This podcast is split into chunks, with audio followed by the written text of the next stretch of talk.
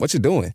Designing my new 2021 Nissan Kicks online in the Kicks Color Studio. I give each a special name. This one's electric blue, orange, red, white. I call it the gumball machine. You think it's me? I feel like you're more of a red velvet guy. Limitless possibilities. With over 100 million available color combinations and Bose Personal Plus system in the boldly new 2021 Nissan Kicks. Bose is the registered trademark of the Bose Corporation. Color combinations include interior and exterior colors. Customization is an available feature subject to availability at participating Nissan dealers. See dealer for details. Nada es más importante que la salud de tu familia. Y hoy todos buscamos un sistema inmunológico fuerte y una mejor nutrición. Es por eso que los huevos Egglands Best te brindan más a ti y a tu familia. En comparación con los huevos ordinarios, Egglands Best te ofrece 6 veces más vitamina D y 10 veces más vitamina E, además de muchos otros nutrientes importantes, junto con ese sabor delicioso y fresco de la granja que a ti y a tu familia les encanta. Todos queremos lo mejor para nuestras familias. Entonces, ¿por qué no los mejores huevos? Solo Egglands Best. Mejor sabor, mejor nutrición, mejores huevos.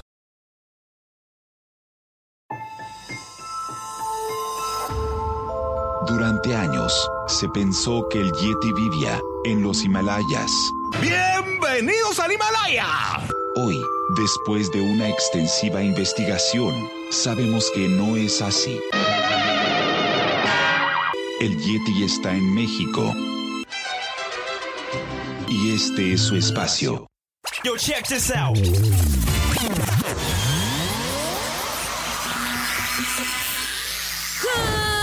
evening, everybody. We are controlling transmission. Estás escuchando la nueva temporada de La era del Yeti. Tecnología, actualidad, arte, música, entretenimiento, política y mucho más en este espacio. La era del Yeti.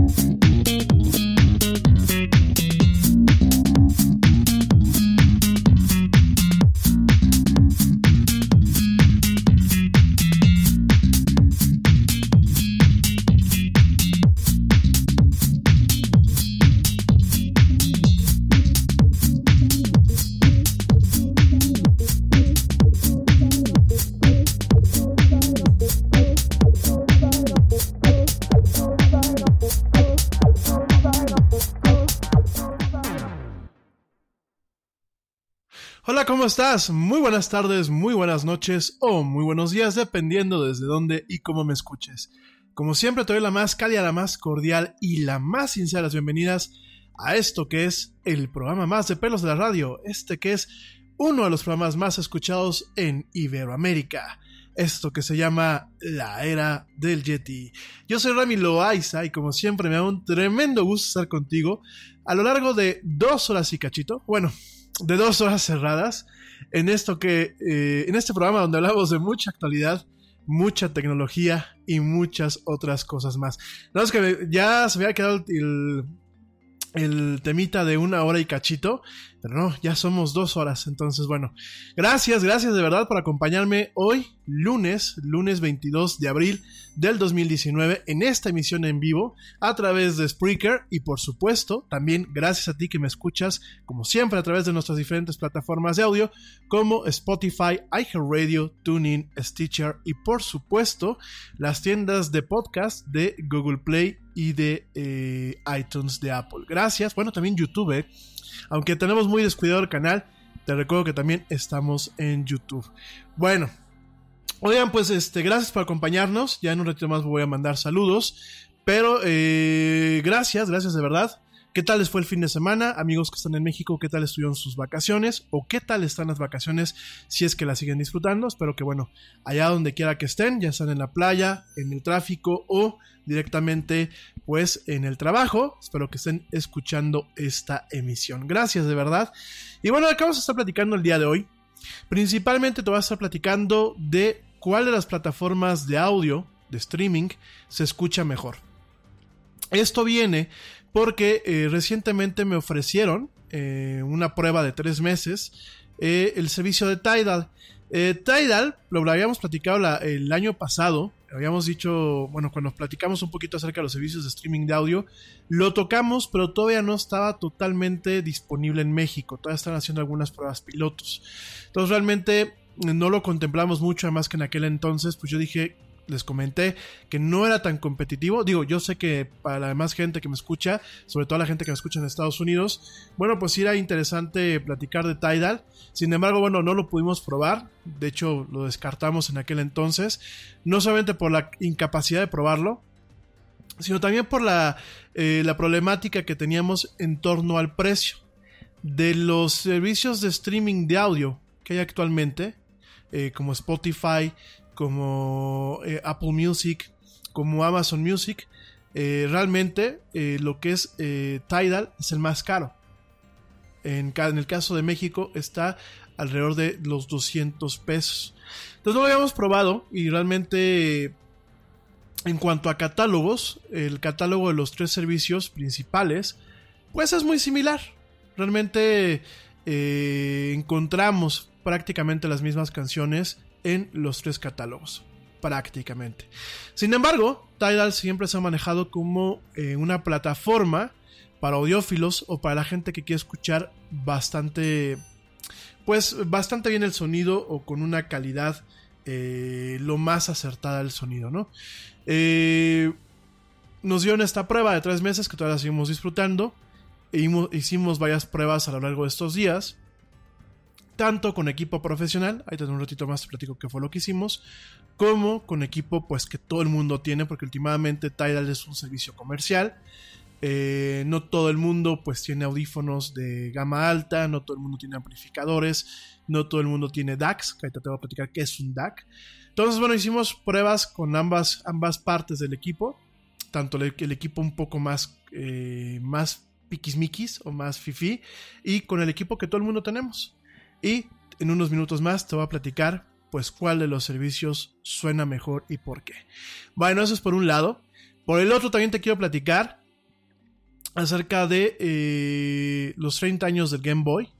El Game Boy ni Nintendo, bueno, pues en su momento marcó un antes y un después dentro de lo que son las consolas portátiles, a pesar de que en aquel entonces había una competencia bastante intensa eh, de empresas como Sega, con el famoso eh, Game Gear, y de empresas como NEC, las tres japonesas, eh, déjame te digo. NEC, que aquí en México casi no nos tocó vivirlo, pero NEC tenía una plataforma que se llamaba TurboGrafx, que de alguna forma en mucho tiempo compitió contra lo que era la Super Nintendo. Y dentro de esa misma plataforma tenía su consola portátil, que era la Turbo Duo. Este, sí se llama Turbo Duo, ahorita, se los confirmo.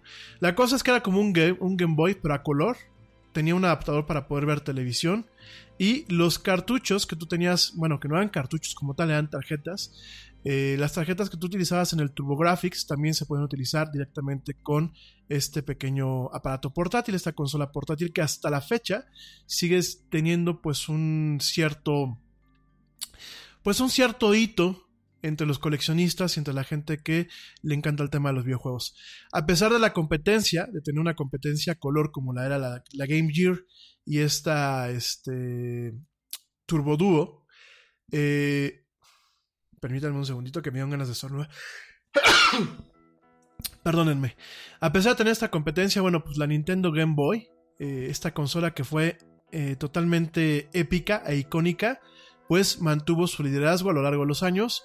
Fue Nintendo quien la mató, quien buscó una transformación y mucho de lo que en su momento marcó esta consola lo encontramos hoy no solamente en consolas de videojuegos portátiles como lo es pues directamente la Nintendo Switch, sino también en eh, plataformas como los dispositivos móviles, como los teléfonos inteligentes. Te voy a platicar un poquito de todo esto, todo el impacto que Nintendo tuvo con esta creación, no solamente en el entorno de entretenimiento, sino también en el entorno eh, comercial a gran escala. Cosas que vemos hoy, por ejemplo, con el iPod, con, el, eh, con los iPads, con los iPhones, con todas las plataformas que tenemos hoy en día, pues en parte, en parte se le puede atribuir el éxito y la penetración que tienen a los cimientos que en su momento marcó Nintendo con la primera, digámoslo así, la primera y la más importante de las consolas portátiles en aquel entonces. Entonces vamos a estar platicando también de este tema, perdónenme. Eh, y también vamos, vamos a estar platicando de diversos temas, entre ellos, bueno, pues una nota que se generó el día de hoy, una nota que es directamente el tema del Galaxy Fold. ¿Te acuerdas del Galaxy Fold? Este teléfono que es, es teléfono y es tablet. Bueno, pues el dichoso Galaxy Fold, ahora es el Galaxy Fiasco. Vamos a estar platicando qué fue lo que pasó. Ya la semana pasada te había dicho que algunos de los reviewers, algunos de las eh, principales eh, empresas y celebridades que se encargaron de probar estos dispositivos a nivel mundial habían encontrado fallas fallas críticas de tener el aparato 24 horas y al día siguiente pues dejar de funcionar prácticamente que fue lo que pasó con eh, la unidad que tenían en The Verge este medio que cubre tecnología allá en Estados Unidos. La unidad que tuvo pues uno de los editores que es Dieter Bond pues directamente al día siguiente ya no funcionaba la pantalla. Y bueno te voy a platicar en unos minutos más pues qué fue lo que exactamente pasó y cuál es hasta el día de hoy hasta hace unas horas que nos llegó el comunicado de prensa cuál es el destino de este teléfono, el Galaxy Fold, tan esperado y tan innovador, pero al mismo tiempo, bueno, tan arriesgada la apuesta que hace Samsung con este teléfono y todo lo que ello presupone. En fin, oigan rápidamente avisos parroquiales. Eh, por aquí algunos de ustedes ya me están comentando que en qué pasó con los comerciales, sobre todo aquí Don Chano que me está escuchando en Estados Unidos, me dice que qué onda, que a partir de cuándo. A partir de ya, mi querido Don Chano, a partir de esta, esta emisión, ya tenemos algunos cortes eh, comerciales. Vamos a tener pues un bloque de dos comerciales al principio del programa. Un bloque o dos bloques dependiendo de, del tiempo y dependiendo de los temas en medio del programa y un, bloque de comerciales al final. Esto de momento solamente es para Estados Unidos. Eh, ya I know, sorry, I'm really, really sorry. Para Estados Unidos y para Reino Unido pero mi gente, tenemos buenos patrocinadores, entonces no, no le den fast forward, chútense los, eh, los comerciales, de verdad ayudan a que este programa salga adelante. Y este, solamente ahorita están para Estados Unidos. Gente que no quiera escuchar comerciales, eh, allá en Estados Unidos, bueno, directamente a través de Spotify o a través de las plataformas en diferido, pero claro, se pierden de la maravilla de tener al Yeti en vivo. Oigan, no, es un buen plan, miren, Ayer, este, bueno, en estos días, eh, ayer realmente fue cuando, cuando pasó todo esto, nos avisaron de eh, que, bueno, por el performance que hemos tenido con el programa, pues ya éramos eh, candidatos para, para este programa de publicidad. Lo pone directamente la plataforma. Obviamente, yo como el productor, pues tuvimos un tema de veto de qué tipo de comerciales, qué tipo de publicidad se va a manejar, de qué tamaño son los comerciales, cuánto tiempo son los comerciales y eh, de alguna forma pues también me, me tocó de algún, eh, pues medio escoger cuáles pueden ser nuestros patrocinadores. Digo, eh, estoy intentando que sea lo menos agresivo o lo menos invasivo ya este, pues vamos a estar haciendo pruebas. Díganme ustedes qué les parecen, si realmente la publicidad que les llega, amigos de Estados Unidos, es relevante, si realmente no es annoying, like you said eh, up, there, si no es fastidiosa, entonces díganmelo abiertamente y bueno, podemos ir modificando para que aquellos que me escuchan en vivo, pues no se fastidien con el tema de la publicidad, ¿no? Entonces lo vamos a estar manejando así, vamos a estar haciendo pruebas, pero bueno, don Chano, no se me ofusque, no se me moleste, son bloquecitos muy pequeños, menos de lo que hay en la, en la radio comercial, en la radio mainstream.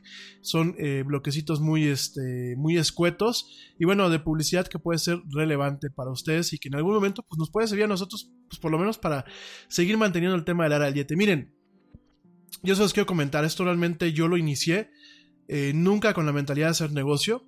Eh, no me quiero casar con, con, con sponsors, tan pronto, porque el sponsor de alguna forma en ocasiones limita, limita directamente lo que es la libertad de expresión. En este programa pues no queremos tener ese, ese tema, no queremos tener tampoco línea. Eh, con los sponsors que hemos estado platicando aquí en México, que pues todavía son pláticas nada más, eh, siempre hay este tema de que no tienen injerencia directamente en lo que nosotros podamos decir. Entonces, bueno, es un tema que yo nunca lo tuve en un, principio, ahora pues nos lo están ofreciendo, que es por parte del proveedor de, la plataforma.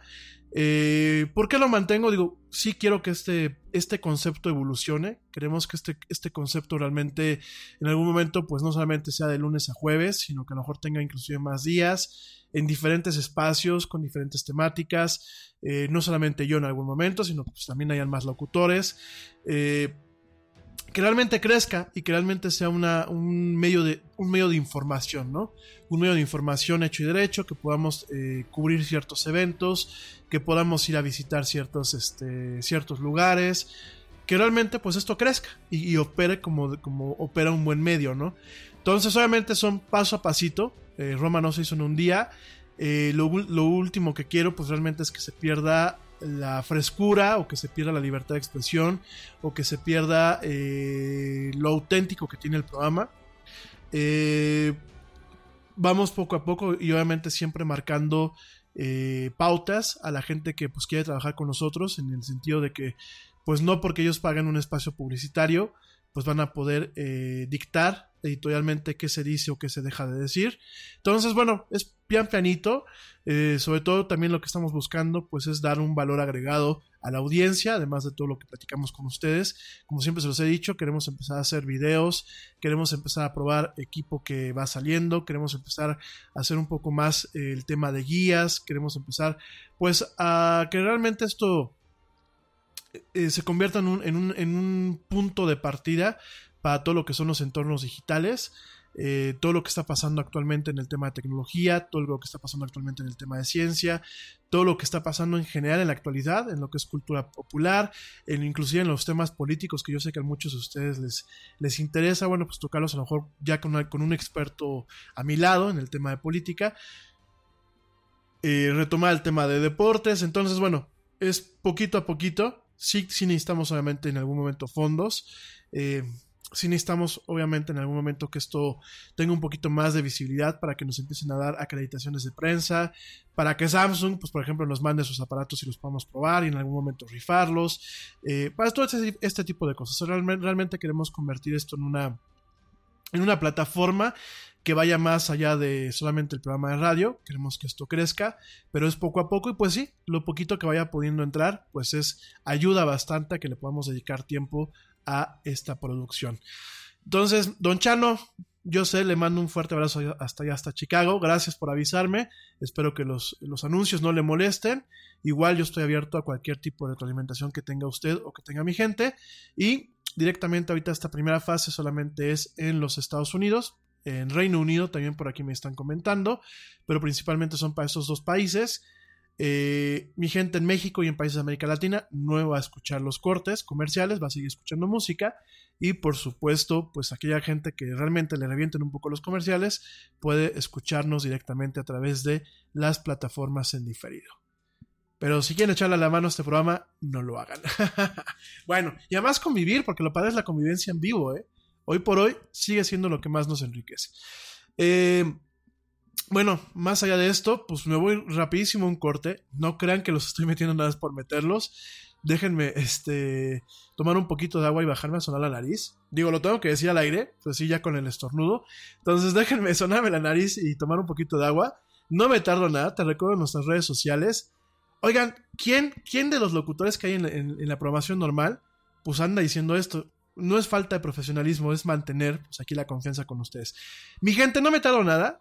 Eh, te recuerdo nuestras redes sociales, facebook.com diagonal la era del Yeti, Twitter arroba el Yeti oficial e Instagram arroba la era del Yeti. Por favor, denle like, suscríbanse este, y platiquen conmigo. Recuerden que esto es directamente un diálogo y la era del Yeti pues es una comunidad. Ya vuelvo, no me tardo nada. Estás escuchando hoy, lunes 22 de abril de 2019, esto que es la era del Yeti. No me tardo nada.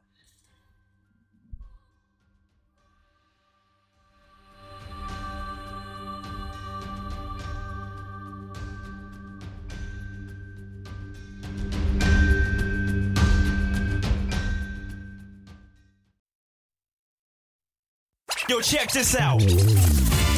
Este corte también es moderno. No te vayas.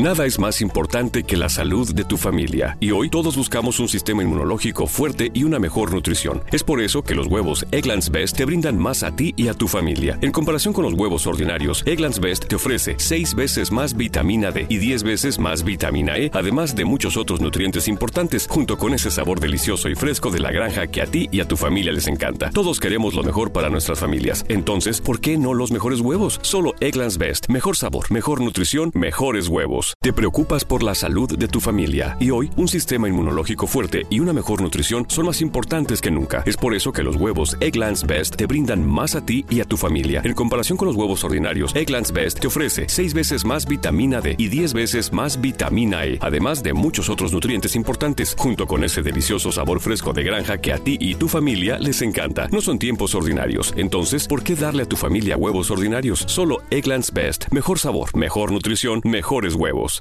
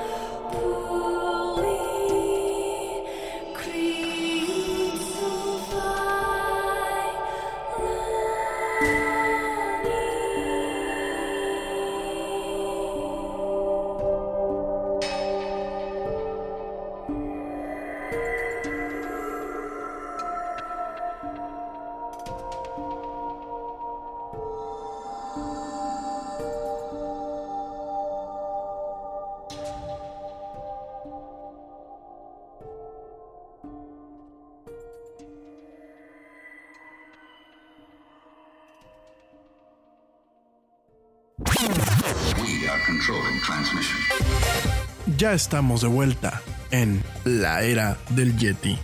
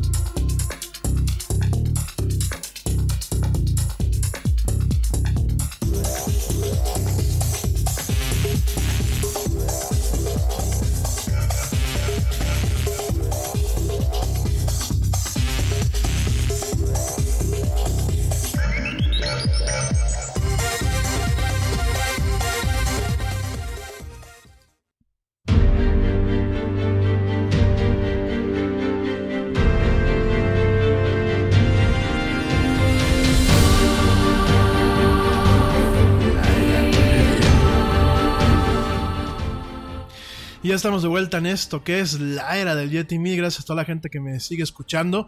Rápidamente, pues sí, aprovecho para mandar saludos a la teacher, a la teacher que me está escuchando por ahí. No a la teacher el Baster, eh, por favor, no piensen que me junto con esa gente, no.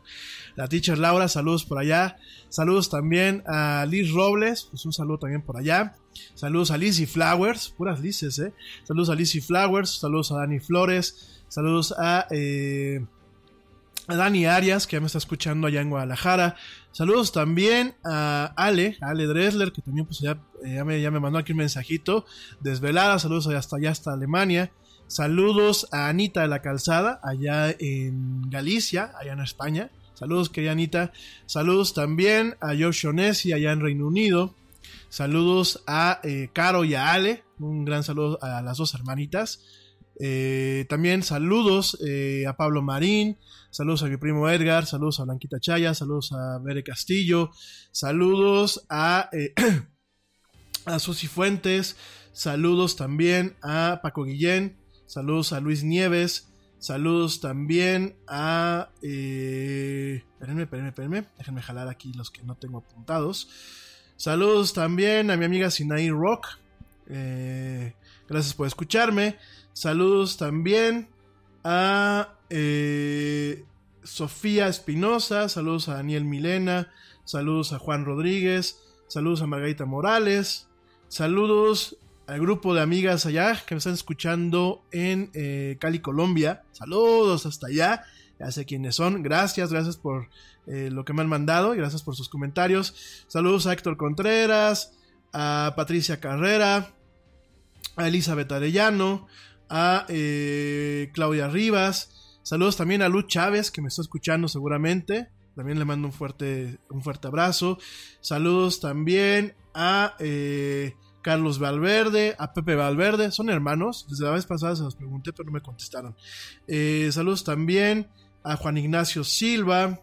Saludos también a Luis García, a David Hernández, a Juan Falcón, a Cristian Alba, a María de los Ángeles eh, Gómez. También saludos a Ana Patricia Castañeda, a eh, Juan Pérez, a Chicotencatu, eh, perdón, Chicotencatu eh, Acosta Hernández. Saludos también a Osvaldo Durán, a Luis Jaramillo.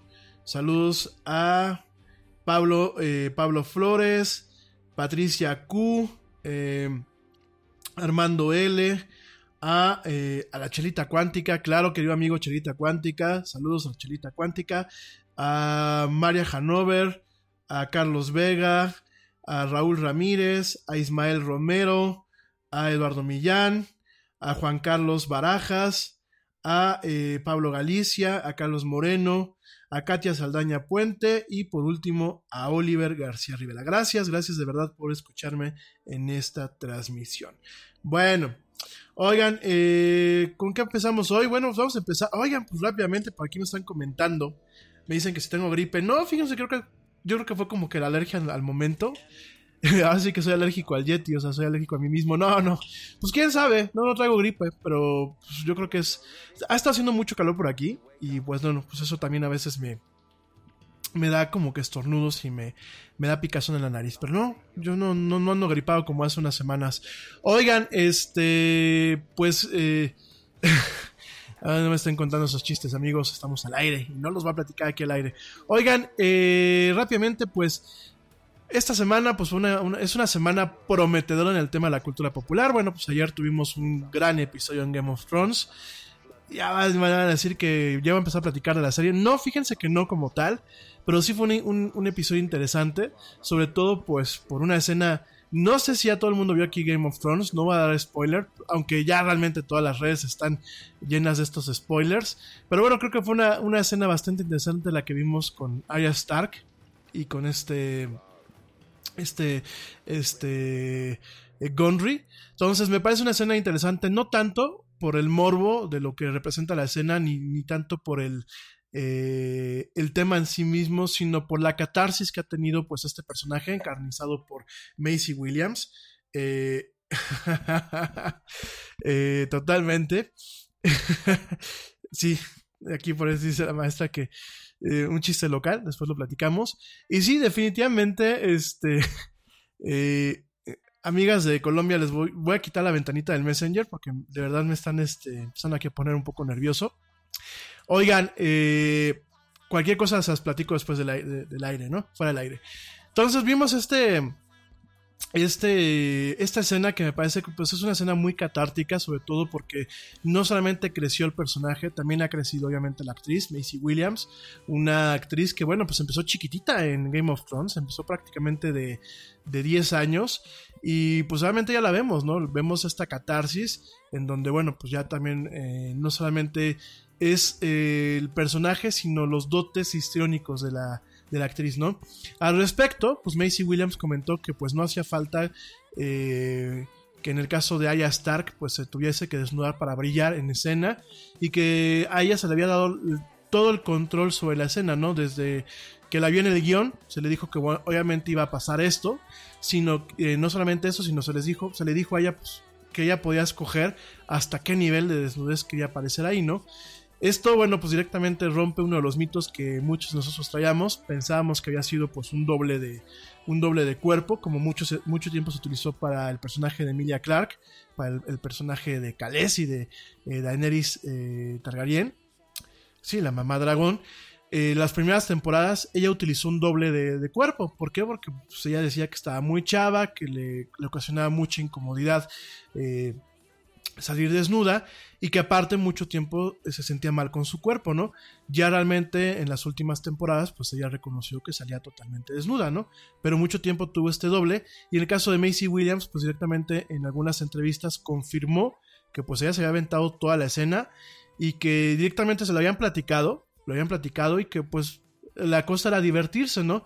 A pesar de todo, bueno, pues el actor que encarna a Gendry, que tal les digo cómo se llama, este, se me fue el nombre, él, él comentaba que la, la- escena al principio, al principio le había parecido un poco, un poco, este, un poco incómoda. ¿Por qué? Porque pues ella había- le había tocado ver a, al personaje de Macy Williams, pues directamente desde chiquita, ¿no? Entonces que eso le, le- le ocasionaba un conflicto. Joe Dempsey es el, el- el actor, ¿no? Yo creo que en general ayer, independientemente del, del valor popular de la serie, yo creo que la, la serie, algo que ha tenido bastante interesante es el tema del casting. Me parece que se ha hecho un casting muy, muy bueno. El manejo de los actores y el manejo de los actores en escenas, sobre todo en las escenas, pues a lo mejor un poco más polémicas, ha sido, a mi parecer, bastante bueno. El, episodio de ayer yo lo comentaba, lo comentaba con la teacher. Me parece que ha sido un- un episodio que empezó muy lento, pero me parece que ya viéndolo en un todo, es creo que es un parte como que del cierre de, la serie, ¿no? Creo que se, ataron ciertos cabos, eh, se cerraron ciertos círculos, se cerraron ciertas narrativas, eh, se les dotó de una catarsis o de una resolución adecuada a ciertos personajes. Y bueno, yo creo que de aquí para el real lo que nos va a tocar ver es clímax, clímax muy sangriento. Eh, sobre todo, pues yo pienso que eh, más del 50% de los personajes que nos caen bien en esta serie van a pelar gallo.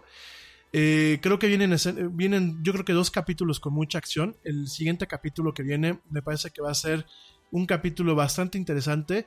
Esperemos que la producción no lo eche a perder con eh, el manejo cromático y el manejo de la iluminación que ha tenido hasta ahorita. Yo lo veía ayer y yo pensé que mi televisión estaba mal alineada, pero lo empiezo a ver en, varios foros de internet y lo empiezo a ver platicando con varios de ustedes, que las escenas son muy oscuras. Entonces, pues esperemos que la próxima semana nos toque ver pues, un poquito más luminoso el tema. Yo sé que pues es parte del ambiente, yo sé que es parte de marcar eh, a la imagen como un protagonista más y que parte de la corrección de color que se ha manejado en esta serie y parte de la iluminación pues es una iluminación bastante naturalista, es una iluminación pues a luz de velas, es una, una iluminación con las circunstancias del caso pero sí espero que realmente pues la próxima semana nos dejen ver las escenas de acción, sobre todo cuando vayan a empezar los catorrazos, y que realmente no se pierda un, poco, un poquito el tratamiento de la fotografía, ya no como un tema netamente artístico, sino también como, como parte de un, de un esquema de la narrativa y del entretenimiento, ¿no?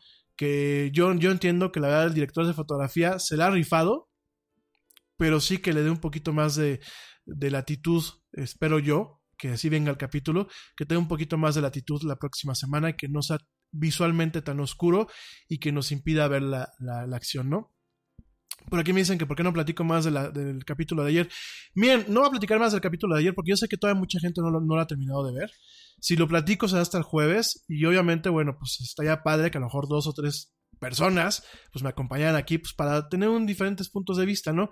Pero bueno, me voy a esperar hasta el próximo jueves y ya lo platicamos un poquito más, ¿no? En fin, mi gente, pues eso es parte de. La otra parte es el sábado por fin. Bueno, el viernes, el viernes en la madrugada.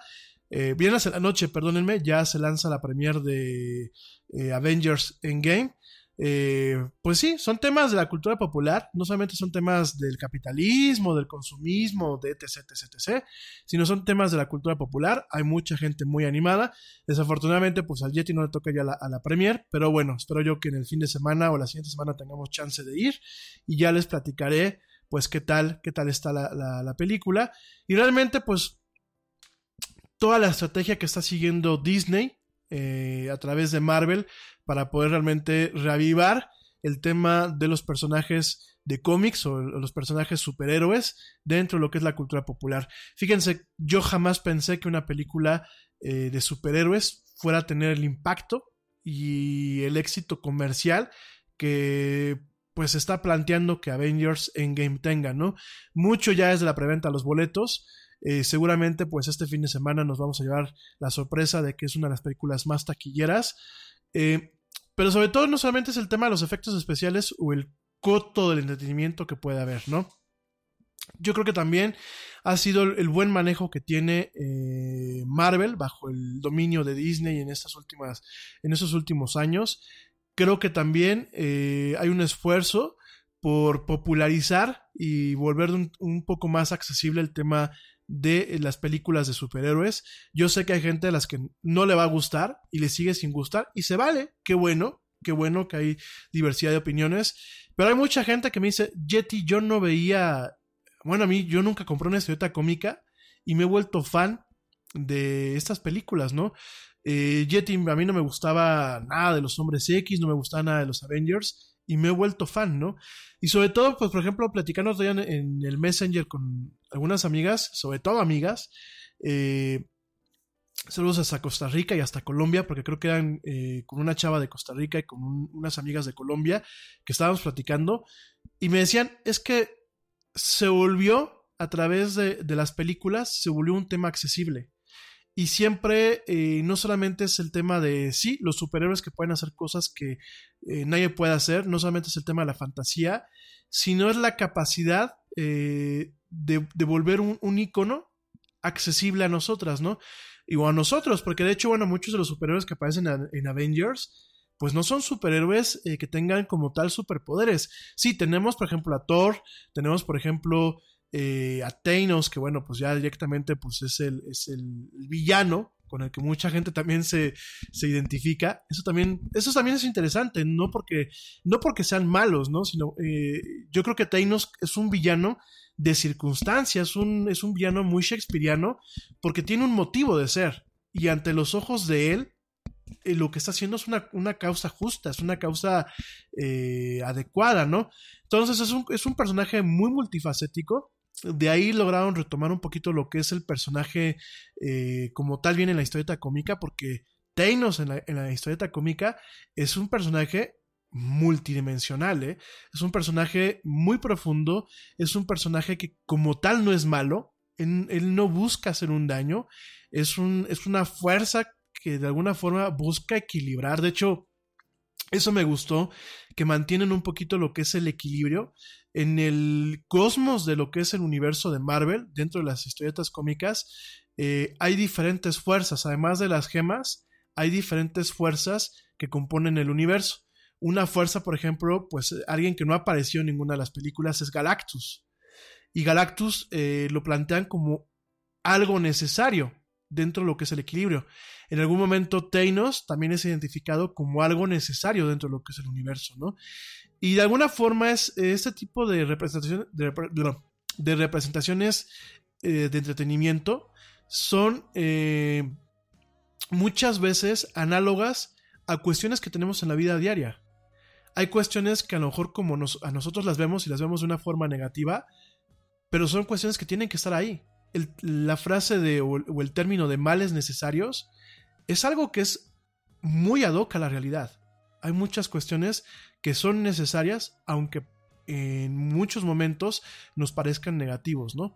Entonces, bueno, me parece que en general es una buena franquicia. Si no la han podido eh, ver y quieren ver de qué se trata todo esto, yo les recomiendo que empiecen por Avengers y de ahí eh, si quieren pues explorar todo lo que es el universo cinemático de Marvel, pues se vayan por Iron Man, se vayan por Ant-Man, se vayan por este Thor, eh, se vayan también por este eh, Capitán América, pero si no, pues empiecen con la primera, ¿no? Bueno, realmente las más importantes para poder entender qué es lo que va a pasar en esta película es Avengers y las dos de Guardianes de la Galaxia. ¿Por qué? Porque las dos de Guardianes de la Galaxia dan un panorama un poquito más extendido de la relación de algunos personajes que salen en Avengers y van marcando la pauta para entender qué pasó en Avengers y qué va a pasar en esta película que es Avengers Endgame, ¿no? Las dos de Avengers, ¿eh? La primera de Avengers, la de Age of Ultron y bueno, esta que es la tercera, bueno, son las que componen realmente un grueso de lo que es el universo cinemático de Marvel. Después tenemos eh, Guardianes de la Galaxia, que son un complemento circunstancial. Y bueno, ya de ahí, pues todas las demás, ¿no? Incluyendo Capitán Marvel, incluyendo las de Iron Man, eh, Spider-Man, eh, las dos de Spider-Man. Bueno, la que viene ahorita después de, de Avengers, pero la primera de Spider-Man que es Homecoming o de Vuelta a Casa todas esas, bueno, van marcando sobre todo un tema de profundidad para entender las relaciones de los personajes, ¿no? Que vean que el hombre araña, pues no es un personaje eh, de papel, es un personaje bastante complejo. ¿Cuál es la relación de Peter Parker con eh, Tony Stark? Hay que recordar que Tony Stark también es un personaje muy complejo. Aunque no se alcanza a plasmar totalmente en las películas, Tony Stark es un personaje muy oscuro, ¿eh? Es un personaje muy talentoso, es un genio, pero mucha buena parte del cómic ha sido un personaje sumamente oscuro. ¿eh? Es un personaje alcohólico, es un personaje que constantemente está deprimido, es un personaje que constantemente está buscando la aceptación y el reconocimiento de las demás personas. Es un personaje que en su momento es parte de uno de los puntos de disrupción entre lo que son los Avengers y el universo en general de Marvel. Eh, sí hay muchas similitudes entre el personaje de Tony Stark y Elon Musk. Mucha gente dice es que Elon Musk es el Tony Stark de la vida real. Sí hay ciertas similitudes, sobre todo por el tema de la rebeldía y sobre todo porque muchas veces ellos ven la vida de una forma muy lógica o de una forma eh, muy puntual. Eh, y la gente, bueno, la vemos, la gente que a lo mejor no tenemos esa genialidad que ellos tienen, la vemos con diferentes escalas de grises, ¿no? A lo mejor nosotros eh, hacemos más compleja la vida de lo que ellos lo hacen. Desafortunadamente, pues ellos en su, en su simplicidad, a veces son pues hirientes, a veces son eh, valemadristas, como decimos aquí en México, y cometen errores muchas veces no con mala hazaña, como muchas veces lo ha hecho Elon Musk con sus tweets, sino pues, como parte de esta eh, ingenio e ingenuidad que les provoca pues este tema de, de tener pues grandes mentes, ¿no? Entonces, bueno, eh, realmente se los recomiendo, si tienen chance, si ustedes consiguieron o quieren conseguir boletos, vayan a verlas, si quieren hacer un maratón esta semana, toda la gente que está de vacaciones, háganlo. Más allá del tema del entretenimiento, más allá del tema del consumismo, más allá del tema de las franquicias como lo que son, franquicias que hacen dinero, sí valen la pena pues ver por las diversas lecturas que se pueden tener y sobre todo porque eh, por primera vez en muchas décadas estamos viendo directamente plataformas eh, o, o, contenidos mediáticos que son accesibles para toda la gente. Pero bueno, eso, pues en el tema de la cultura popular, pues este fin de semana se nos viene este tema de Avengers y bueno, el domingo tenemos, pues creo yo, uno de los principales eh, capítulos ya en torno a la temporada final, a los últimos capítulos de eh, Game of Thrones. Un capítulo que yo creo que eh, vamos, nos va a dar mucho que platicar la próxima semana. Sí, por supuesto, el jueves platicamos un poquito más del capítulo del día de ayer, de este capítulo que se llama Un Caballero de los Siete Reinos, A Knight of the Seven Kingdoms. Y bueno, fue un, un capítulo bastante, bastante interesante, en donde no hubo muertes, hubo algo de sexo y eh, hubo momentos quizás, quizás que ya llevan pues de alguna forma eh, un tono a un desenlace y a una serie de cuestiones ya anunciadas. En fin, oigan, por otro lado, déjame te recuerdo a ti que te gusta jugar Fortnite, esta franquicia eh, que se ha vuelto muy popular a lo largo de, de este último año. Pues fíjate que hablando de Fortnite y hablando de Avengers, toda esta semana va a haber un evento vinculado Avengers Endgame. Directamente, pues es un evento crossover entre estos dos gigantes de la cultura popular. Esto va a empezar el día 25 de abril, un día, de un día antes de la premiere de Avengers, y directamente va a ser eh, un evento virtual dentro de lo que va a ser el juego. Seguramente van a ser un evento en tiempo real, como lo han hecho a lo largo de estos años esta franquicia.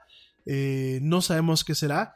El año pasado, bueno, pues directamente Marvel eh, puso a Thanos directamente, o a Thanos, como lo quieren llamar en español, a Thanos directamente en este juego, dentro de un, eh, un modo, un modo limitado, en donde algunos jugadores tuvieron la oportunidad de ser, pues directamente, o jugar como el villano, ¿no?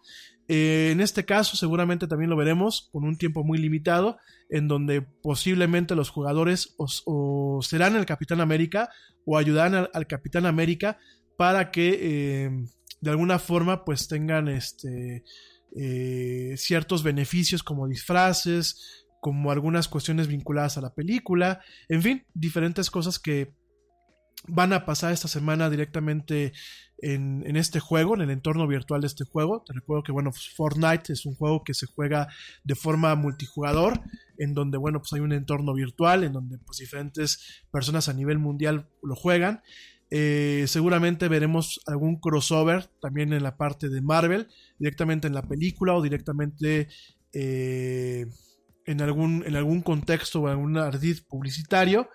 Y bueno, pues directamente esto también viene eh, a la par de un evento, un evento de ciertas runas alien o alienígenas que están apareciendo directamente en toda la isla de Fortnite. Además de que, bueno, pues directamente ya viene una Copa Mundial de la cual vamos a estar hablando y seguramente vamos a estar cubriendo que eh, se llevará a cabo el próximo mes de julio.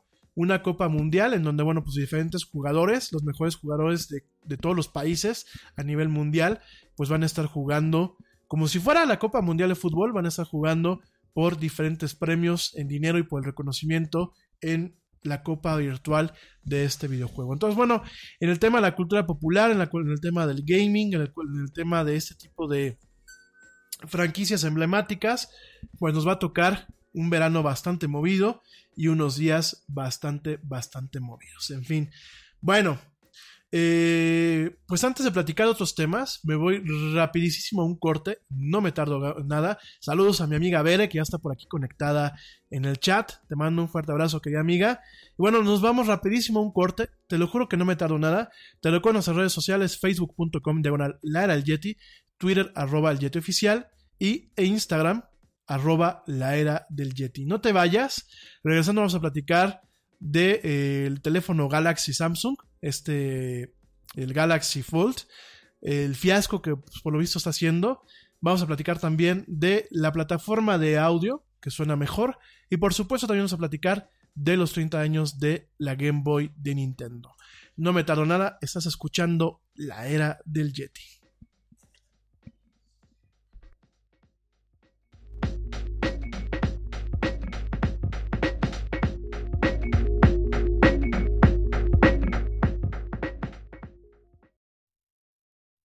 Yo, check this out. Este corte también es moderno. No te vayas.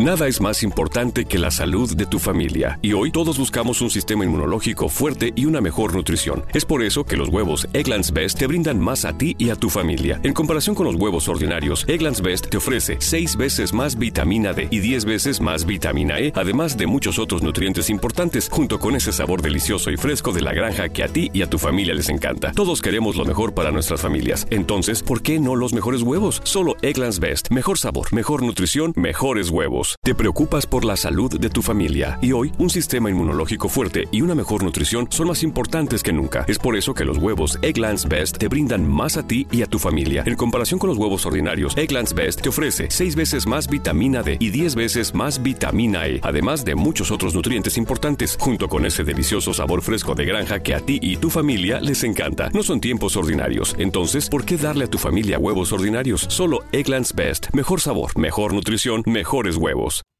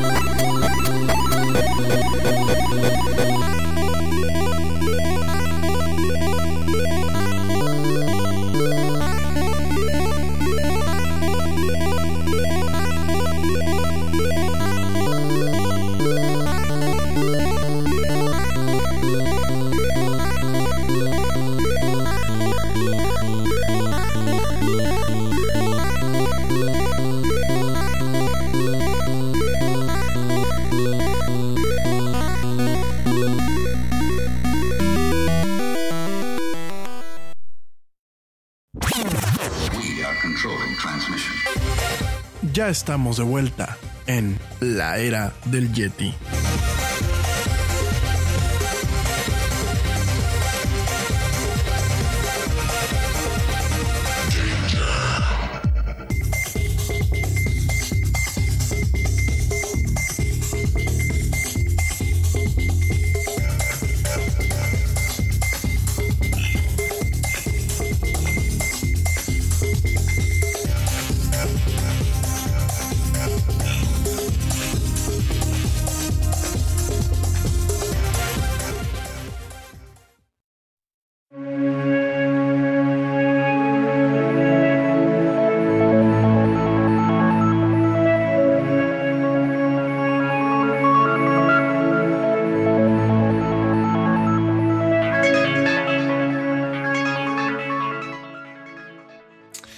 Estamos de vuelta en esto que es la era del Yeti. Mil gracias a la gente que me sigue escuchando. Saludos a Claudia Adri que me escucha allá en Vancouver, en la hermosa ciudad de Vancouver, allá en Canadá. Saludos, mi Clau. Te mando un fuerte abrazo hasta allá, hasta Vancouver. Y bueno, gracias a la gente que me sigue escuchando. Por aquí algunas amigas me dicen que cuando voy a Colombia, pues denme chance o, o, o díganme qué ondita. Y este, pues me voy, me voy una escapada por allá. Por aquí me pregunta una mamá, una mamá de aquí del estado de Querétaro que no quiere que diga su nombre al aire, me pregunta que cuándo voy a hacer un taller como el que hice pues eh, hace unos días en Juventino Rosas. Eh, miren, directamente no sé, un taller es una plática, obviamente con una parte pues medio práctica al final. Sí daríamos material, sí daríamos varias cosas. Eh, yo estoy pensando que junio, julio, pero a ver, amiga mía, eh, si ya tienes un grupo de mamás o de papás que quieren directamente escuchar los temas que podamos tener y ya crees que están seguros, pues avísame y lo organizamos lo antes posible para poder platicar acerca de los chavos y la realidad digital y cómo ser papás modernos. ¿eh? Entonces, bueno, pues ya directamente para que lo sepan. Claro, teacher, si yo sé que eh, si vamos a Colombia, vamos los dos. Estás más que invitada y, y, y, no hace falta que me digas que me acompañas porque yo te iba a decir que me acompañaras. En fin, gracias de verdad a todos. Oigan, me dicen por aquí que también cuando voy a Vancouver, pues invítenme, pero invítenme bien y yo me lanzo. Si no, pues denme chance. Yo espero que este año poder recorrer eh, los diversos países donde me escuchan. Mi gente, bueno, gracias de verdad. Eh, me preguntan que de dónde me escuchan ahora. Ya sé que siempre digo las estadísticas. Fíjense que esta, estos últimos 30 días, bueno, esta última semana, déjenme, les digo esta última semana donde me han escuchado, principalmente de Costa Rica, de México, de España. Fíjense, esta última semana eh, tuvimos un repunte, entonces me escuchan de Costa Rica, de México, de España, de Estados Unidos, de Argentina, de Canadá, de Guatemala, de Colombia, de Alemania, de Chile, eh, de Francia, de Reino Unido, de Suecia, de Suiza, de Holanda, de Noruega y de Islandia. Eso fue la última semana y en lo que va del mes, en estos últimos 30 días, me escuchan de México, de España, de Costa Rica, de Estados Unidos, de Guatemala, de Canadá, de Argentina, de Israel, de Colombia, de Italia, ese es el top 10. Y bueno, ya de ahí viene Reino Unido, Alemania, eh, Venezuela, eh, Puerto Rico, eh, Francia, Suecia, Suiza, Holanda e Islandia. Yo mismo pregunto de dónde, de dónde me escuchan en los países que no son hispanoparlantes. Pienso yo que serán paisanos que están allá. Como sea, mil gracias. Y las principales ciudades, pues San José, Costa Rica, Querétaro, México, Tequisquiapan, Zamora, Ashburn, Zamora, eh, Zamora, España y Zamora, México, eh, Guatemala, Barcelona, Guadalajara, Londres, Berlín, eh, Colonia. Fíjense, también me escuchan desde Colonia, allá en, en Alemania. Gracias. Eh, Madrid, obviamente, pues este.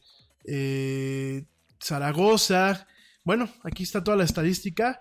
Eh, de Italia me escuchan en Roma, me escuchan en Nápoles, en Francia me escuchan en París. Bueno, eso es lo que nos votan las estadísticas directamente. Me preguntan que aquí la Piedad Michoacán, pues no aparece en las estadísticas, solamente aparece Zamora, Zamora, Michoacán. A lo mejor es de donde, de donde lo rastrea directamente el sistema. Oigan, pues el tema del Galaxy, del famoso Galaxy Fold. La semana pasada te platicaba que pues este teléfono tan icónico y que seguramente pues es el arranque a este tipo de dispositivos que pues son, son una tableta y cuando los doblas pues ya son un teléfono. Eh, pues ya te había platicado la semana pasada que habían problemas que directamente eh, hayan mandado, hayan mandado a diferentes medios de comunicación, a diferentes influencers.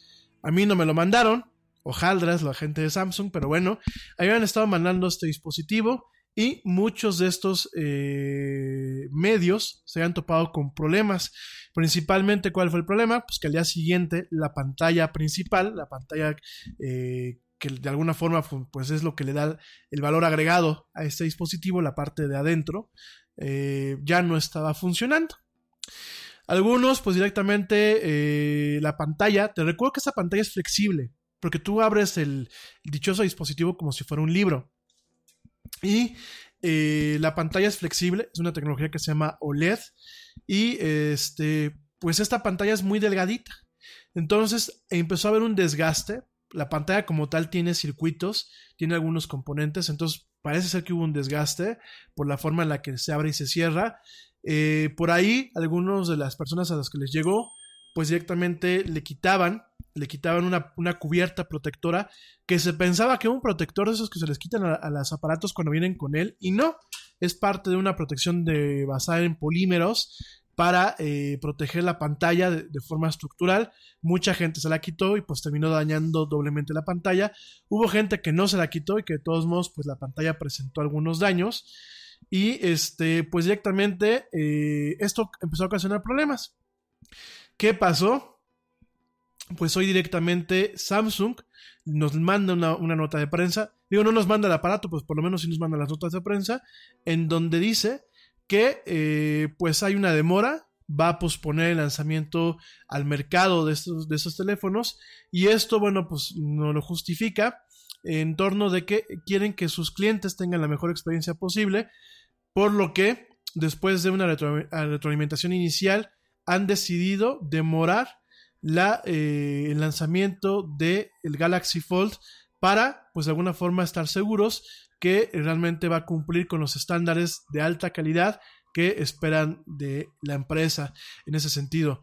Y eh, comentan que ellos tienen planeado anunciar la nueva fecha de lanzamiento, o sea, la nueva fecha de salida al mercado en las siguientes eh, semanas. ¿Qué significa esto? Dicen que, bueno, eh, significa que de entrada, pues el viernes, el viernes se iba a lanzar al mercado de hecho, se esperaba que el viernes ya hubieran eh, algunas tiendas con ese teléfono. Eh, yo creo que va a haber un tema de devoluciones, yo creo que va a haber un tema en donde se va, a pausar eh, la cadena de distribución. Todo esto, bueno, pues directamente no hay una, una, fecha definida de cuándo se vaya a reanudar la distribución de esos teléfonos. Por lo pronto, pues tenemos un tema de una suspensión, pues de alguna forma indefinida de lo que es este teléfono. Eh, aquí lo que miren, la verdad, hay varias cosas que podemos eh, de alguna forma cuestionarle a Samsung, ¿no? Miren, la plataforma me parece que sí es muy innovadora.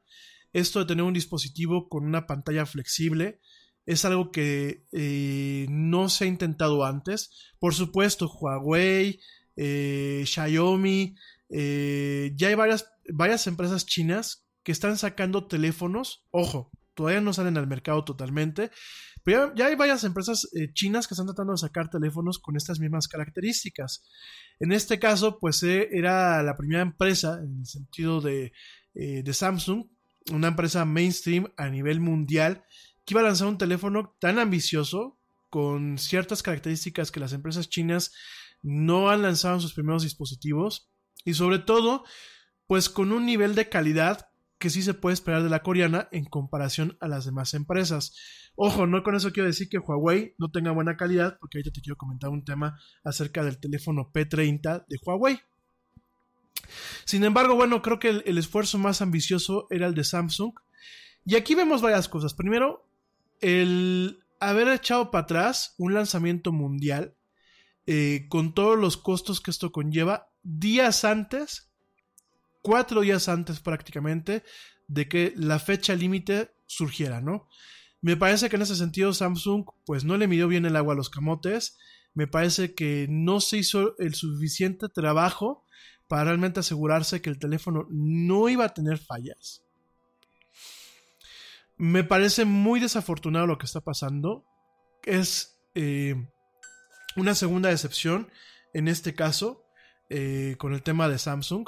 ¿Por qué? Hay que recordar que en su, hace unos años con el tema del Galaxy Note, este Galaxy que tenía la, la, la pila explosiva, que de hecho, bueno, pues ocasionó que no, no podías tú subir a los aviones con este, con ese, con este teléfono. Me parece que eso fue un primer, un primer eh, quemón para la empresa. Y ahorita esto, ¿no? Miren, yo creo que se está cayendo en un esfuerzo, tanto por empresas como Huawei, como Apple, como Samsung, de querer tener al consumidor, eh, pues, obsesionado con las nuevas plataformas año con año. Me queda claro. eh, a, ver, mi, a ver, mi gente, antes de que empecemos aquí a darnos este, latigazos y autoflagelarnos con el tema del consumismo y con el tema del capitalismo, hay que entender que muchas veces eh, ya son procesos humanos que no van solamente de entrada con una cultura eh, orientada al consumismo o con una cultura orientada al capitalismo. Muchos de los mercados son los que exigen y se ha vuelto un tema muy común el que la gente diga, es que por ejemplo Apple, ah, lanzó un teléfono que no sirve, o, tiene rato que no lanza teléfonos nuevos, ¿no? Y, y muchas son gente que no compra el teléfono nuevo cuando sale. Mucha de la gente que está jode y jode con que no se, salen, no se lanzan dispositivos nuevos cada año es la gente que menos compra estos dispositivos. Sin embargo, son gente que es muy vocal, que tiene acceso a, a, diferentes fuentes que amplifican su voz, y eso hace muchas veces que ni siquiera los altos directivos de las empresas son los que toman las decisiones, sino que existe una presión por parte de todos los accionistas, porque te recuerdo que las empresas públicas, como lo es eh, un Apple, como lo es eh, un Samsung, como lo es un Huawei, son empresas que tienen pues varios dueños, ¿Cuáles son los varios dueños? Pues los accionistas son los que son varios dueños, ¿no? Entonces muchas veces ellos en las juntas de reportes de utilidades y reportes de ganancias o en estas conferencias que se suelen hacer eh, cuatro veces al año, son los que presionan muchas veces utilizando el poderío que les dan el tener eh, un X número de acciones de control dentro de las empresas, son los que presionan porque las empresas estén cumpliendo con lo que supuestamente se espera del mercado. Esa es una. Otra, ¿Qué es lo que pasa? Muchas de las agencias que se encargan de hacer los estudios de mercado. Te preocupas por la salud de tu familia y hoy un sistema inmunológico fuerte y una mejor nutrición son más importantes que nunca. Es por eso que los huevos Egglands Best te brindan más a ti y a tu familia. En comparación con los huevos ordinarios, Egglands Best te ofrece 6 veces más vitamina D y 10 veces más vitamina E, además de muchos otros nutrientes importantes, junto con ese delicioso sabor fresco de granja que a ti y tu familia les encanta. No son tiempos ordinarios, entonces, ¿por qué darle a tu familia huevos ordinarios? Solo Egglands Best. Mejor sabor, mejor nutrición, mejores huevos. Te preocupas por la salud de tu familia y hoy un sistema inmunológico fuerte y una mejor nutrición son más importantes que nunca. Es por eso que los huevos Egglands Best te brindan más a ti y a tu familia. En comparación con los huevos ordinarios, Egglands Best te ofrece 6 veces más vitamina D y 10 veces más vitamina E, además de muchos otros nutrientes importantes, junto con ese delicioso sabor fresco de granja que a ti y tu familia les encanta. No son tiempos ordinarios, entonces, ¿por qué darle a tu familia huevos ordinarios? Solo Egglands Best. Mejor sabor, mejor nutrición, mejores huevos. Dan eh, resultados sesgados. ¿Por qué? Porque muchas de ellas son las mismas empresas que se encargan de hacer las campañas de publicidad y de marketing. O son las empresas que apoyan al departamento de marketing. O son las empresas que en ocasiones reciben comisión bien calladito, pero reciben comisión de las, de las agencias de publicidad y las empresas de publicidad grandotas cuando se ejecuta una campaña de publicidad para los dispositivos. Entonces, pues imagínense a un, eh, un BBDO, que son estas empresas grandísimas, o un Sachi Sachi, o este, o a un este, o Hilby.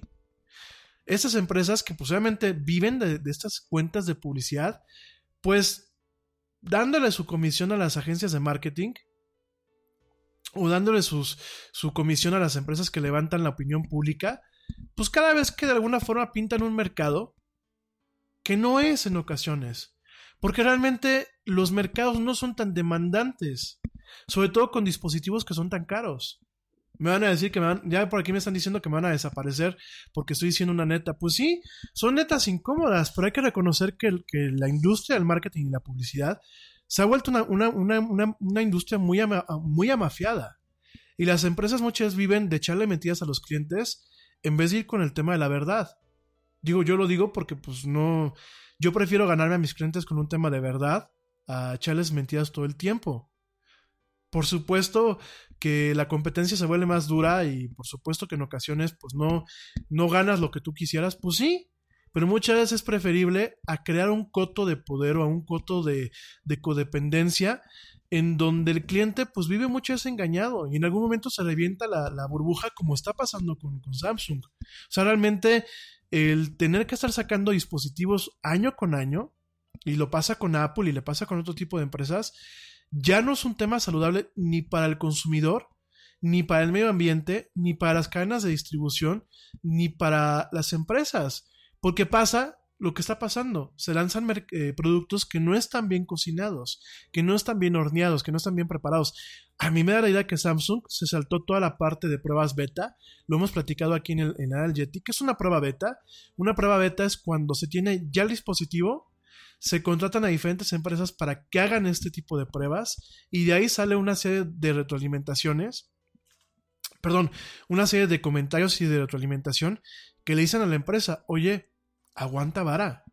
Y no son entornos controlados, porque cuando te mandan a ti un dispositivo eh, en una prueba beta de, campo amplio, pues tú lo puedes tener como usuario convencional, ¿no? Ya se te cae, ya lo abriste como a lo mejor no lo tenías que abrir, ya lo cerraste y a lo mejor tenía polvo. O sea, son cosas que no funcionan en entornos controlados porque las empresas manejan diferentes tipos de pruebas.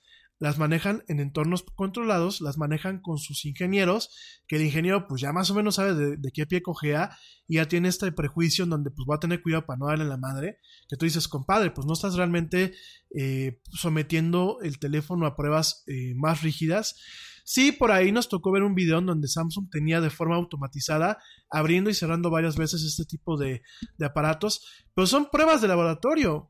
Ahí eh, que una máquina cierre y abra un, aparato en un entorno controlado significa que no hay polvo, que no hay la grasa de las manos, que no hay el uso y el abuso de un usuario convencional, eh, que no hay, por ejemplo, que uno estornude en el teléfono o que hable por teléfono o que ya le puso, a lo mejor ya lo limpió con, con, con, la playera o con, algo que no, no, no, es conveniente muchas limpiarlo, pero que afecta el funcionamiento de esos aparatos. Al final del día. Para eso son las pruebas beta de gran, de gran, de gran campo, de gran escala. Para que el Yeti, que luego está comiendo y está utilizando el teléfono, pues ya lo agarró con sus manos de grasa o ya los agarró con, eh, ya le cayó agua del refresco o alguna gota. Y ahí es cuando uno se da cuenta de, oye, pues si aguantó al Yeti, aguanta cualquier persona, ¿no? Luego fíjense, tengo amigas que son bien, este, bien sádicas con los teléfonos, ¿eh? Amigas que traen los teléfonos, pero digo, yo soy eh, medio obsesivo. Yo mis aparatos los cuido. Bots. Por aquí dicen que luego soy muy fastidioso. Sí, porque pues como, como realmente cuestan lágrimas, sudor y sangre conseguirlos, pues a lo mejor no es un apego a las cosas, es tener cuidado para que las herramientas te duren lo suficiente para que cuando vuelvas a tener un tema de capitalización y que seas holgado, pues puedas volver a comprarlo, ¿no? Entonces, este, yo por lo menos, pues como no me las regalan, o bueno, no todo me lo regalan, pues este, soy muy cuidadoso, ¿no? Pero tengo amigas que los teléfonos a la bolsa así, paz, y hasta escuchas así, oye, ¿con qué pegó? Ah, pues quién sabe, con unas llaves, ¿no? O amigas que de plano traen los teléfonos que tú dices, oye, te lo llevaste a Irak. Si es que se me cayeron tres veces, ¿no? Digo, a mí mi teléfono se me cae y pues de momento no se me ha roto, ¿no? Y este, pero sí tengo amigas que son bien descuidadoras, ¿no? Entonces, ese tipo de personas son las que podían servir para una prueba beta, o sea, para realmente conocer cómo funciona eh, o qué aguante tiene un teléfono. Sin embargo, no lo hacen, ¿no? Entonces, eh, pues por ahí hay un tema, ¿no? Hay un tema muy, eh, muy peliagudo con este tipo de cuestiones. Me parece que Samsung no lo contempló, no contrató a una empresa que, que realmente llevara este tipo de cuestiones.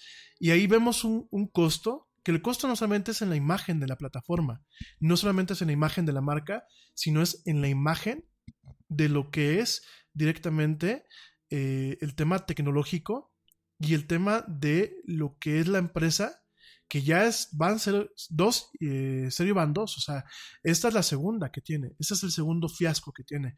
Fíjense, yo eh, llevo ya años trabajando con una empresa que se llama Center Code, que yo una vez lo digo aquí en el Yeti, quien quiera participar en pruebas beta de diferentes dispositivos, y no solamente dispositivos, ¿eh? hasta juguetes, no les puedo dar detalles, pero ahorita estamos participando en una prueba de un juguete, no sexual, amigas, no se me, no se me ilusionen porque ahí pues el Yeti no, no sería el mercado, ¿no? Ya la estaría invitando yo a alguna de ustedes, ¿no? Pero este, directamente juguetes, en donde, juguetes para niños, ¿eh? En donde esta empresa se llama Centercode, llevo yo eh, ya eh, 18 años colaborando con ellos. En algunos casos hemos colaborado pues como voluntarios, en otros pues sí nos han pagado, eh, sobre todo como tema de marketing y publicidad, en otros pues nos han dejado el equipo, el equipo que probamos. Y fíjense, yo empecé con ellos en el 2001 probando una, una Palm, cuando todas la, las Palm eran populares. Y aquella, en aquella época me, me tocó probar una, una, una, Palm que se llama Palm Tungsten, que era una, una Palm, una, una PDA, una estas este, agendas digitales, que tenía dos modos. Tenía el modo normal, en donde era una, una, una PDA chiquitita, y después la jalabas y se abría y te mostraba más pantalla. Y este. Y tenía ciertas cuestiones como el reconocimiento de, texto. O sea, varias cuestiones que en su momento llegaron a las demás eh, PDAs, estos organizadores este, digitales, que bueno, en su momento pues ya fueron reemplazados por los teléfonos inteligentes, ¿no? Y me acuerdo que pues, yo la probé durante tres meses. Yo estaba encantado, ya se había comprado una, una funda para una Palm similar a esa, eh, una Palm que no había salido al mercado, pero ya le había comprado su funda, le había comprado su kit para proteger su pantalla, que de todos modos pues, no le quedaba la, la, mica, no le quedaba porque pues, la, la pantalla era más grande, era un, era un dispositivo que no había salido, y la probamos.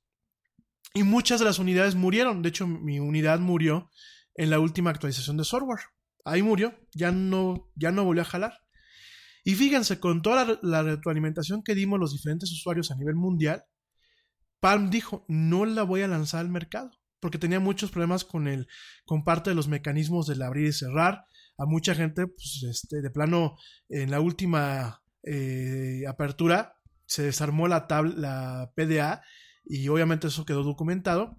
Y dijo, Palm, no la van a lanzar, y se evitó una lana, o sea, se, nos mandó prototipos, que es lo que probamos, y se evitó una buena lana al momento de iniciar una producción masiva y de lanzar algo al mercado que iba a manchar su marca y que le iba a costar dinero. Porque últimamente cuando una empresa no funciona, le cuesta dinero.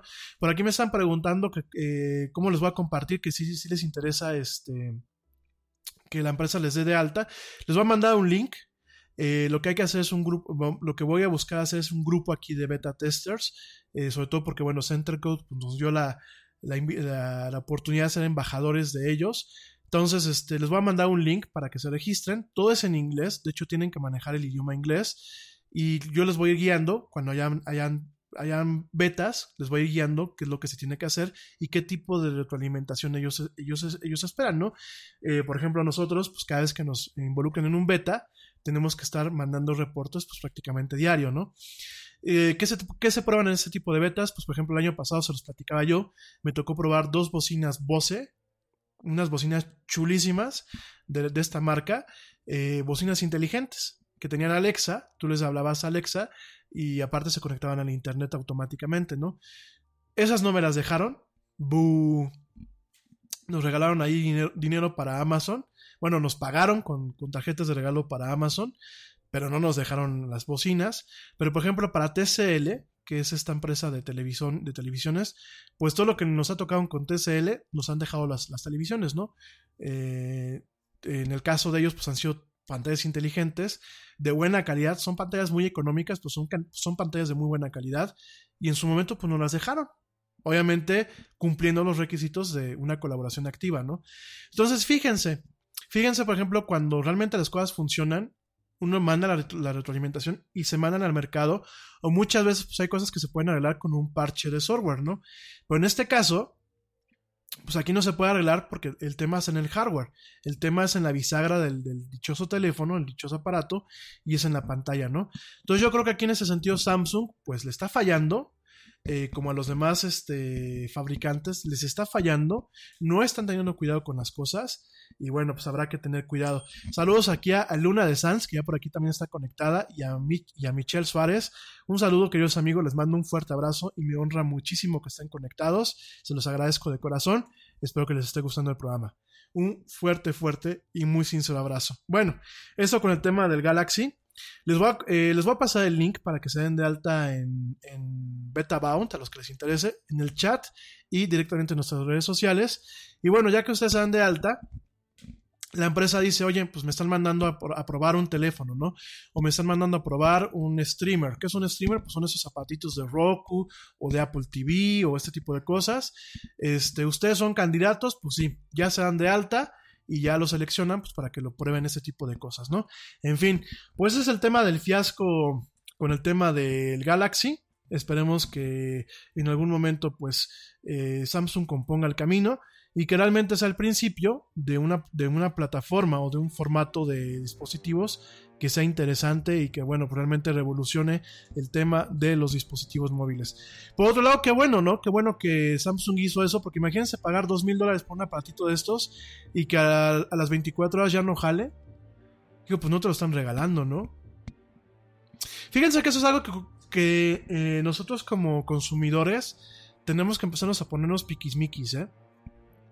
Porque eso de que un aparato de esos te lo dejen a precio premium, digo, yo entiendo que todo tiene un, tema en el manejo de costos, en el tema de investigación y desarrollo. O sea, yo sé que no son cosas que son gratis, yo sé que las empresas invierten mucho dinero en lograr todo ese tipo de temas.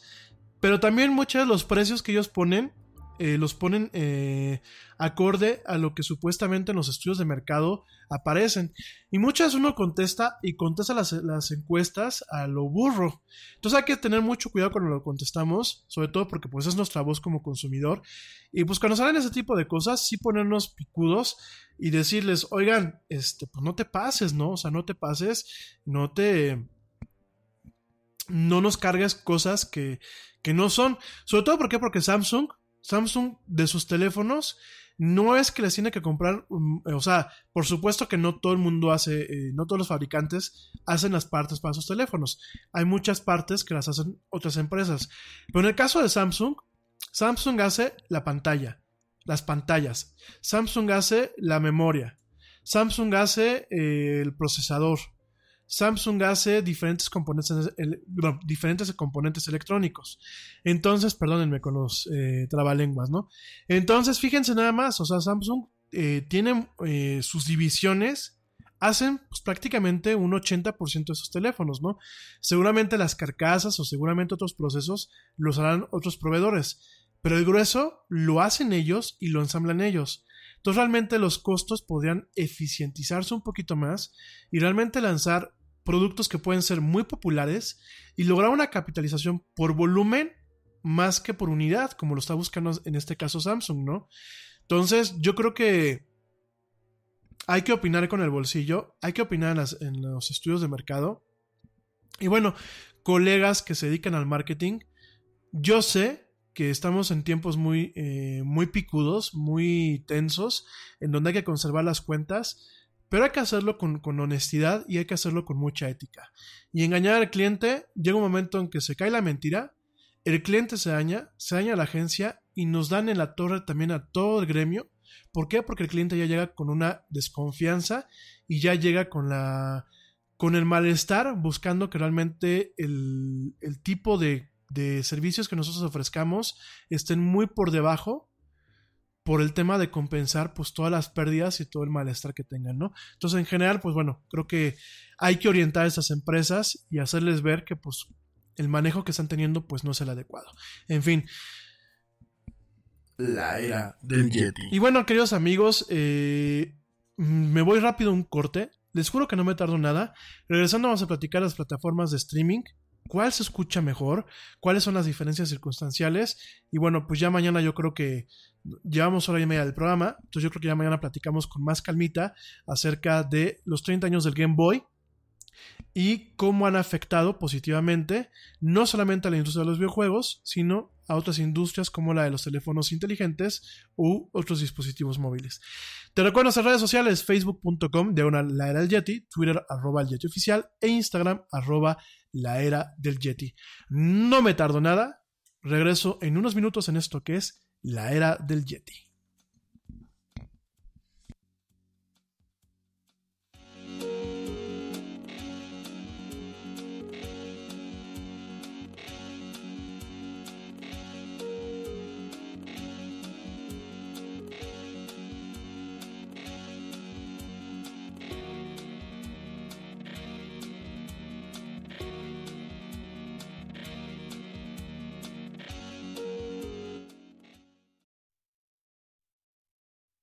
Check this out.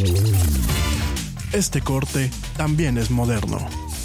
No te vayas.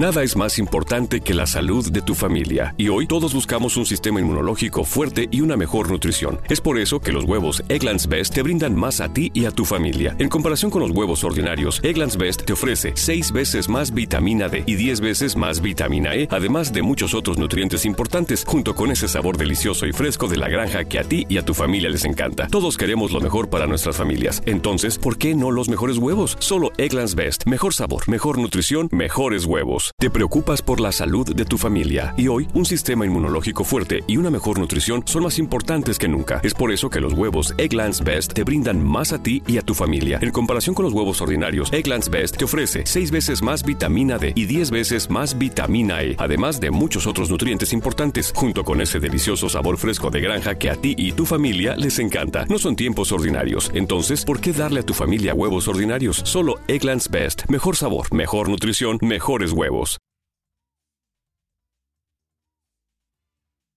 Thank you.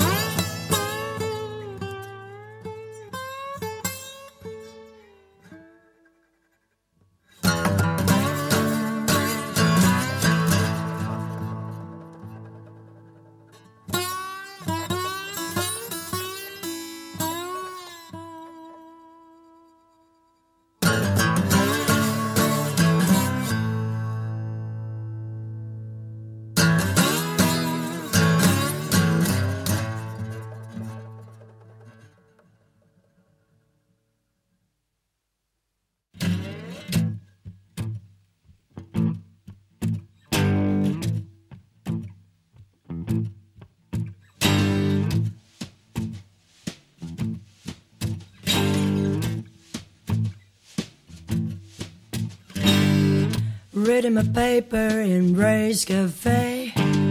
The old guy next to me is loud as day. Ramble and ramble while eating his pie.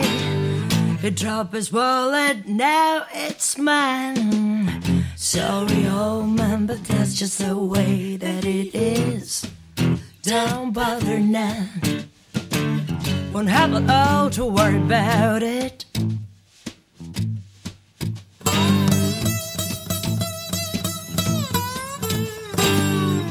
Pick up the wallet and slipped outside. I walked around and walked around and walked around town. I found my nerve and a good place to hide. Only to find no cash inside. Uh-huh. Oh, well, I guess that's just the way that it is. Don't bother now. Won't have it all to worry about it.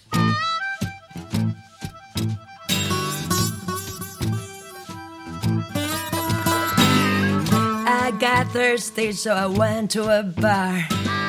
Met a little darling with the face of a star. In the morning, woke up to find she stole my car along with my heart. Yeah. Oh well, I guess that's just the way that it is.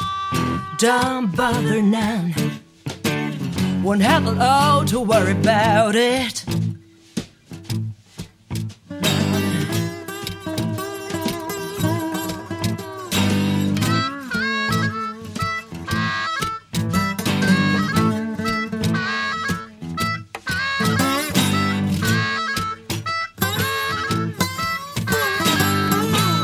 Should give me back my heart. Uh, oh, well, I guess that's just the way that it is.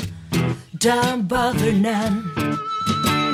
One hell oh to worry about it.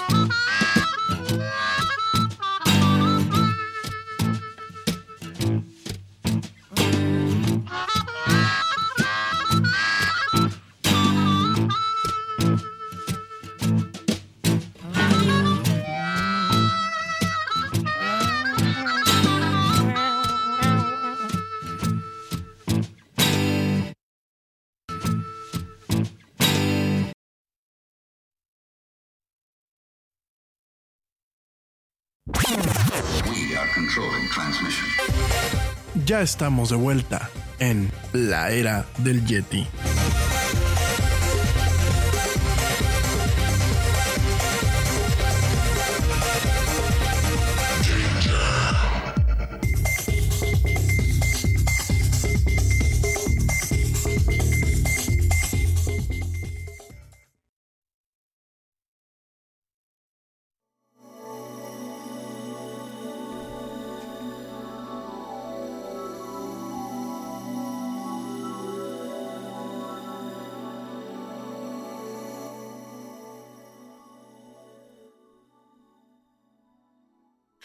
Ya estamos de vuelta en esto que es la era del Yeti. Mil gracias a la gente que me sigue escuchando.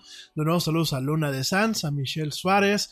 Saludos también. Me dicen por aquí que porque solamente mando a saludar a mi profesora y no a mis profesores. Por supuesto, saludos a Juan José Castro, a Carlos Treviño y a Alejandro Gaitán. Ambos eh, excelentes maestros, profesores que tuve en la licenciatura y en la maestría. Les mando un fuerte abrazo, que yo sé que me escuchan. Entonces les mando un fuerte abrazo y gracias por escucharme. Oigan, este, me preguntan también por aquí que qué pasa con Mortal Kombat 11, que no platiqué de él. Mañana vamos a platicar de los lanzamientos de videojuegos, junto con el tema de Game Boy y otras cuestiones. Me dicen que cuando iba a salir eh, Nintendo Labo. Nintendo Labo sale a finales de este mes. Creo que el, el viernes se lanza ya en las tiendas. Eh, no he visto ninguna promoción aquí en México, me voy a poner un poquito más de atención. Probablemente eh, Games y la otra empresa, ¿cómo se llama? Game Express, o no me acuerdo cómo se Gamers también. Me parece que ellos probablemente tengan un tema de preórdenes o lo hayan tenido. Eh, voy a checar bien y les digo los nuevos kits de la Nintendo Labo. También me pregunta aquí Cecilia Ramos que para cuándo la reseña de Nintendo Labo del año pasado. Eh, denme chance y la hago en video para que ustedes la puedan ver y realmente, bueno, pues consideren si vale la pena eh, para tenerla con sus hijos. Yo creo que sí. La verdad es que son temas que unen a la familia y que realmente eh, complementan lo que es la oferta de Nintendo en cuanto a la Nintendo Switch, no solamente como una plataforma de entretenimiento normal digital, sino como algo que realmente eh, fomente la creatividad de los chavos y de los papás también y el aprendizaje de programación o los principios básicos de programación en estas épocas en donde la era de la información, pues bueno, ya la tenemos encima y nos está moldeando. También por aquí me pregunta eh, Carla Valverde, uy, me escuchan muchos Valverdes, mil gracias. Carla Valverde me pregunta que eh, su niño, bueno, ya no es tampoco un niño, tiene 15 años, que tiene muchas ganas de ver eh, Game of Thrones, pero que como lo guía, eh, híjole, como papá, digo, yo no, no tengo hijos, ¿no? Tengo sobrinos y he tenido alumnos. Eh, guíalo pues como cualquier otro tipo de serie que lo, que lo puedas ver, ¿no? Sobre todo, eh, hazle especial énfasis en las primeras temporadas, eh, pues el tema del consentimiento, el tema del consentimiento, por ejemplo, en el tema de las relaciones sexuales, me parece muy adecuado que lo platicaras en ese contexto. También el tema de que, pues, pues es, un, es un entorno netamente fantasioso. Eh, el tema de la violencia, pues yo creo que eso es algo que ya tenías que haber platicado con él desde un principio, no solamente en este contexto, sino en, en el mundo que nos está tocando vivir. y sobre todo, siéntate a verlo mm, con él, no se lo prohíbas. En el momento en que prohibimos ese tipo de cosas, muchas veces sin dar una argumentación clara o convertirnos en guías, lo volvemos un tema, eh, un objeto del deseo. ¿Y qué pasa? Pues tu chavo va a empezar a verlo a escondidas, ¿no? Ahora ya es un adolescente ya tiene la capacidad de discernir entre el bien y el mal. Eh, realmente, pues aquí el tema es siéntate a verla con, con, con, él la serie Y, y intenta dar una guía, no, no con prejuicios, eh, no deposites eh, juicios de valor como tal en algunas partes de la serie, sino enfócate nada más a los temas más circunstanciales, ¿no? Eh, el manejo, por ejemplo, pues sí, el tema de, las relaciones sexuales con consentimiento, que bueno, las primeras temporadas de Game of Thrones, pues eh, de consentimiento no hay nada. El tema, obviamente, de que es un- una cuestión ficticia, un tema de fantasía. Y sobre todo el tema de las lecciones que se pueden rescatar, porque realmente la serie es muy multifacética, tiene varias lecturas, tiene muchos enfoques. Parte de la magia es no solamente el tema de la fantasía medieval, el tema de la mitología, sino también hay un tema de lealtad, un tema de estrategia, un tema eh, sobre todo de no tomarse las cosas personales, un tema de que pues lo que el peor enemigo muchas veces puede ser tu mejor amigo. Porque muchas veces de tu peor enemigo puedes aprender muchas cosas que de los amigos no se aprenden, ¿no?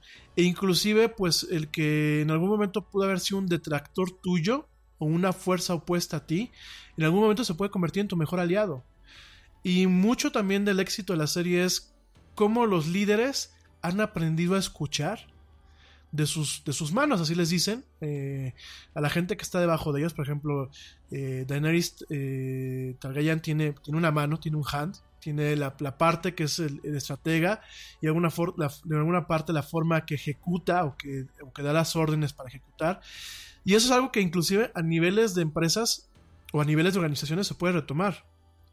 El tema de las, de las cadenas de mando y la delegación de responsabilidades. Entonces, bien, ese tipo de, series hoy en día tienen muchos, muchas cuestiones rescatables, pero sí requieren de una guía, sí requieren de una mentalidad abierta y sobre todo sí requieren de que no se busque eh, generar tabúes ante las partes a lo mejor más, eh, más polémicas o más ruidosas y eh, de tener un tema de mentalidad abierta y de realmente ustedes como papás o como tíos convertirse en una guía. No en un ejecutor, no en un juez, sino directamente en una guía. ¿Sale? Yo creo que esa es mi recomendación. Eh, papás que me están escuchando, si ustedes tienen alguna recomendación adicional, algún comentario, o maestros o psicólogos que me están escuchando que quieran dar una, una puntualización más a este tema, bienvenidos, ¿no? Igual con Mortal Kombat, ¿eh? O sea, con Mortal Kombat, digo, cuando. cuando yo a mí ya me tocó el juego, que yo iba en la preparatoria, pues ya estaba más verdugoncito, ¿no? Pero pues uno, uno entiende que pues lo que se queda en la pantalla es en la pantalla y no porque uno vea sangre en la pantalla pues vas a salir a buscar sangre, ¿no? Yo creo que los casos que sí han habido, que ya lo platicamos en algún momento eh, con el programa de videojuegos, los casos que han habido es por una falta de guía y porque realmente hay gente que pues está patológicamente enferma, eh, bueno, estoy diciendo un, un pleonasmo, tiene una patología mental y que a lo mejor no se, no se, no se detectó, no se atendió a tiempo, y que bueno, el, el, justificante pues es el tema del videojuego, ¿no? Pero igual puede haber sido un tema de una película, o puede haber sido un tema de lo que, de lo que vio en la calle o de lo que vio en la casa, ¿no? Entonces, creo que aquí hay un tema en donde hay que también nosotros tener responsabilidad sobre cómo educamos a nuestros hijos, a nuestros sobrinos, a nuestros alumnos, y en ese tipo de cuestiones, que digo, realmente el trabajo de educación en ese tipo de valores y consecuencias y circunstancias, pues es de los papás, ¿no? Y no podemos cruzarnos de brazos eh, esperando que lo que ven en un videojuego o lo que ven en la televisión, pues sea lo que los va a formar, cuando realmente no hay una formación de entrada integral en, casa, ¿no? Y no solamente los papás, ¿eh? si bien los papás son el núcleo, también uno como, como tío como abuelo, como pariente, eh, tampoco debe de romper este, este núcleo y, muchas veces cometer el error de que, ay, este, no les grites a mis sobrinos, ¿no? O no les grites a mis nietos, ¿no? O no les digas eso, o si, mamá no, o si tu mamá no te deja ver tal serie, yo te dejo verla porque soy la abuela. No, muchas veces no hay que romper ese tipo de, de, de, vínculos o ese tipo de cadenas. Y sobre todo, bueno, si ya la van a romper, pues tengan una guía. Porque es muy fácil agarrar, ah, pues que lo vean. Yo te pongo la tele, mijito. Y no me siento como abuela o como tío a guiar que lo que están viendo ahí, qué es lo bueno y qué es lo malo, ¿no? Entonces, nada más para que lo tomemos en cuenta. En fin. Bueno, oigan, gente, eh, el tema de las plataformas. Sobre todo porque ya tenemos, este, nos quedan 20 minutos de programa. Muy probablemente te tengan que mañana rematar con el tema, pero bueno. Fíjense que eh, el año pasado platicábamos de las diferentes plataformas de streaming de audio. ¿Cuáles son esas plataformas? Bueno, principalmente es Spotify, eh, lo que es eh, Apple Music, lo que es Tidal, lo que es Amazon Music. Por supuesto, están plataformas como iHeartRadio, como Deezer, como Tuning Radio, como Stitcher. Son plataformas incluso en las que está el Yeti. Pero principalmente las plataformas de música, sobre todo el uso netamente de escuchar música, de crear playlists, de, crear listas de reproducción, de la escucha casual de música o la, escucha eh, puntual de música. Las principales plataformas, nos guste o no nos guste, son Spotify, Apple Music y eh, en algunos nichos, pues directamente Amazon, ¿no? Bueno, y Tidal, que es la que te voy a platicar el día de hoy.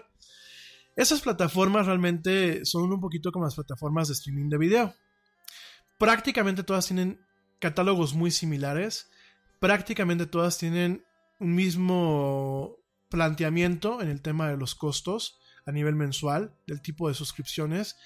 Eh, prácticamente esas mismas plataformas te ofrecen todo lo que tú quieras escuchar de música por una cuota mensual eh, muy definida. Te ofrecen paquetes familiares. eh, te ofrecen la capacidad de que, por ejemplo, tú puedas descargar música a tu dispositivo móvil. Vamos a pensar una, una tablet un teléfono. De tal forma que tú puedas seguir escuchando música eh, aunque no tengas conexión a internet.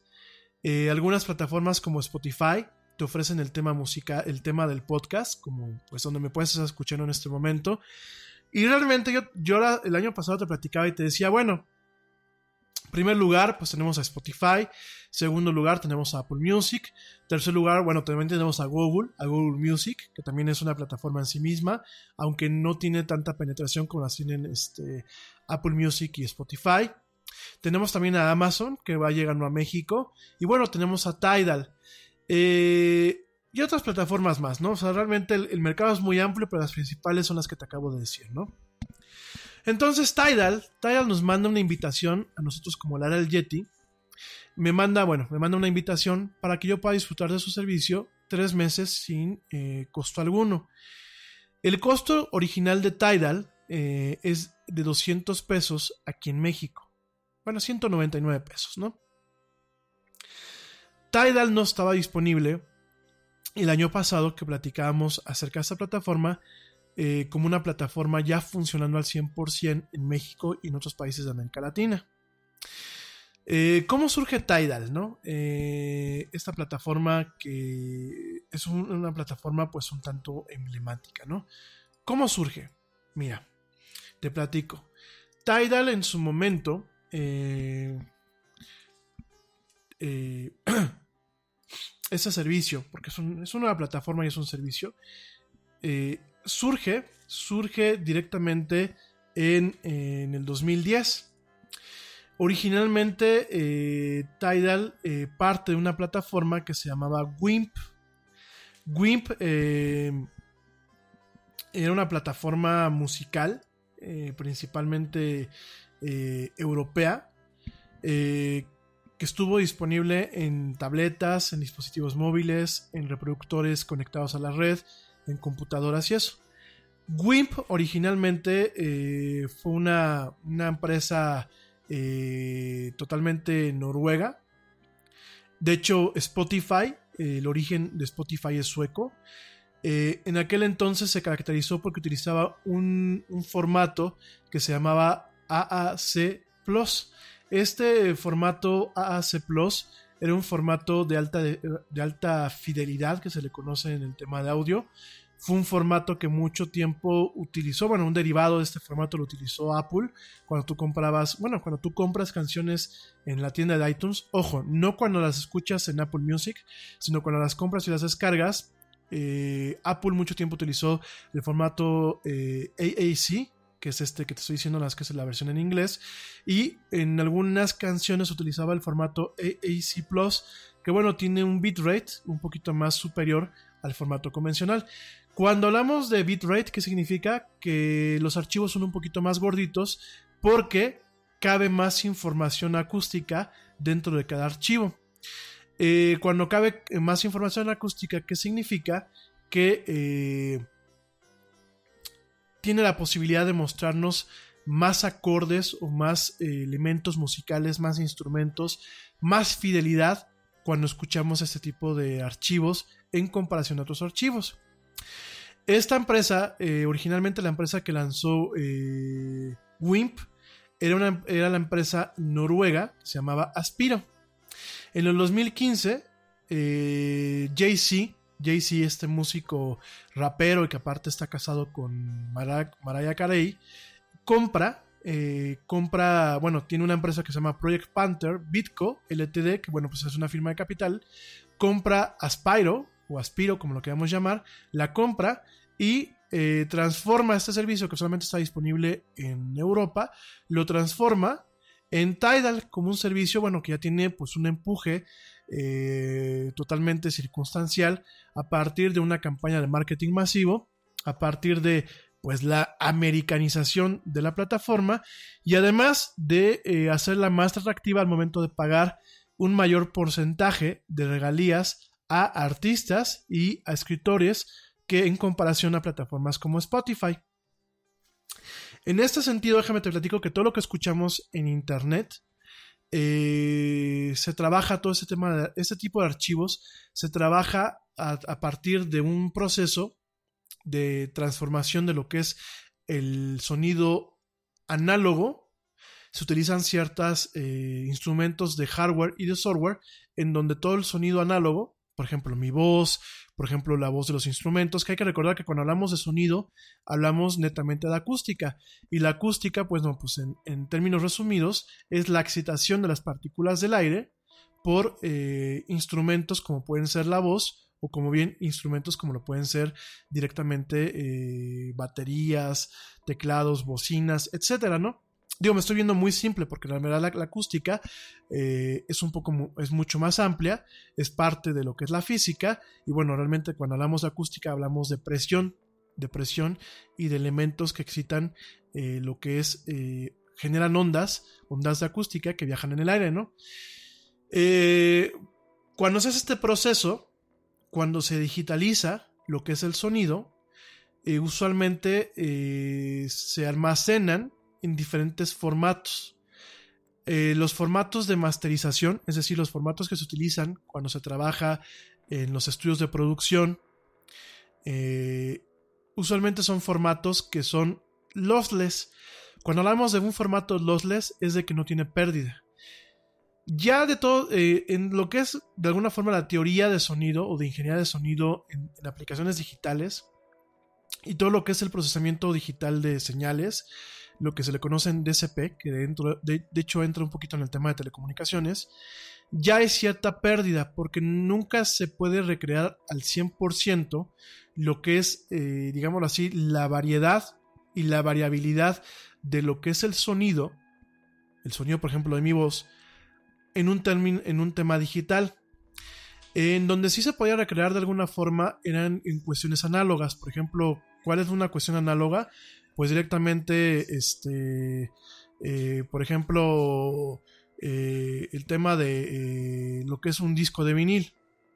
Entonces, por ejemplo, el tema del disco de vinil, al momento que se hacen surcos, si bien no se podía recrear totalmente toda la, la variabilidad o todos los colores y los timbres de los, de los sonidos, sí se alcanzaban a recrear varios, aunque, aunque se perdía cierta fidelidad. ¿Por qué? Porque es, un, es, un, es una plataforma que tiene eh, muchos errores, ¿no? En el caso del audio digital, eh, hoy hay tecnologías y hay formatos de archivo que permiten guardar eh, prácticamente con un 99.9% eh, por ciento de fidelidad lo que son los sonidos. Pero ¿qué pasa? Son archivos muy grandes. De hecho, requieren dispositivos especiales para almacenarlos o discos duros muy grandes. De hecho, hay discos que, que te llevan eh, inclusive uno o dos discos duros de alta capacidad para guardar todo lo que son eh, los componentes para cada pieza y cada melodía de, esos discos, ¿no? Cuando empezamos a hablar de términos digitales para consumo, eh, usualmente estos, estos archivos o estas canciones se codifican. o se transcodifican dependiendo de dónde vienen y se utilizan archivos que son lossy. Cuando hablamos de un archivo lossy es que eh, cuando se hace la compresión de, de este tipo de archivos, porque obviamente se tienen que comprimir para que sean pues más llevaderos en el, en el tema de descargas o en el tema del streaming. Por ejemplo, el, MP3, el MP3, que pues es la tecnología, eh, ya platicaremos de ella mañana, pero el MP3 fue diseñada por el Instituto, Instituto Fraunhofer, allá en Alemania. El MP3 es un, es un tipo de archivos que prácticamente ya están en desuso, ¿eh? Realmente los archivos que nosotros escuchamos hoy en día utilizan otro tipo de estándares y otro tipo de eh, códex, así se le conocen, para poder eh, ser comprimidos y eh, poder ser escuchados, ¿no? Pero el MP3 lo que tenías que eran archivos muy pequeños a costa de pérdida de información de las canciones.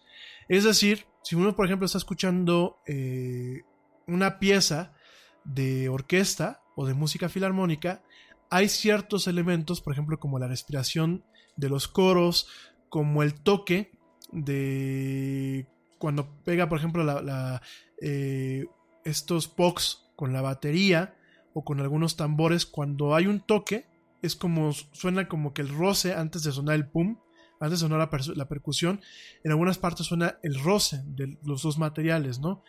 Eh, por ejemplo, las cuerdas, todo lo que son violines, todo lo que son los contrabajos, o sea, todo ese tipo de profundidad armónica e inclusive pues algunas eh, irregularidades que hacen agradable la música ante el oído humano se perdían en, eh, al momento de que tú comprimes ese tipo de archivos utilizando una tecnología lossy. Porque lossy, lo que hace el- el- el programa que codifica los archivos es todo lo que no entre en un espectro de frecuencias o en un espectro previamente definido por la dinámica del archivo, se elimina. Entonces, ¿qué tenemos? Tenemos eh, archivos que podemos descargar fácilmente y que podemos hacer streaming, pero que pierden fidelidad. Ahora, para mucha la música en general está bien, sobre todo la música pop y la música de banda y la música de reggaetón hoy en día, eh, está bien porque no son, eh, no, no encontramos composiciones armónicas muy complejas y mucho de lo que puede ser eh, parte de, los, de lo que se pierde en, en- en sonidos, en sonidos de, de estos archivos. En el caso, por ejemplo, de lo que es pop, ¿qué es pop? Pues es la música balada pop, pues lo que escuchamos, por ejemplo, de Ariana Grande, de Taylor Swift, aquí en México, por ejemplo, de Hash, de los Timbiriches, o sea, todo esto termina, este tipo de música, sobre todo la música más actual, lo que se hace es utilizar ciertos principios de algo que se le conoce como neuroacústica o psicoacústica.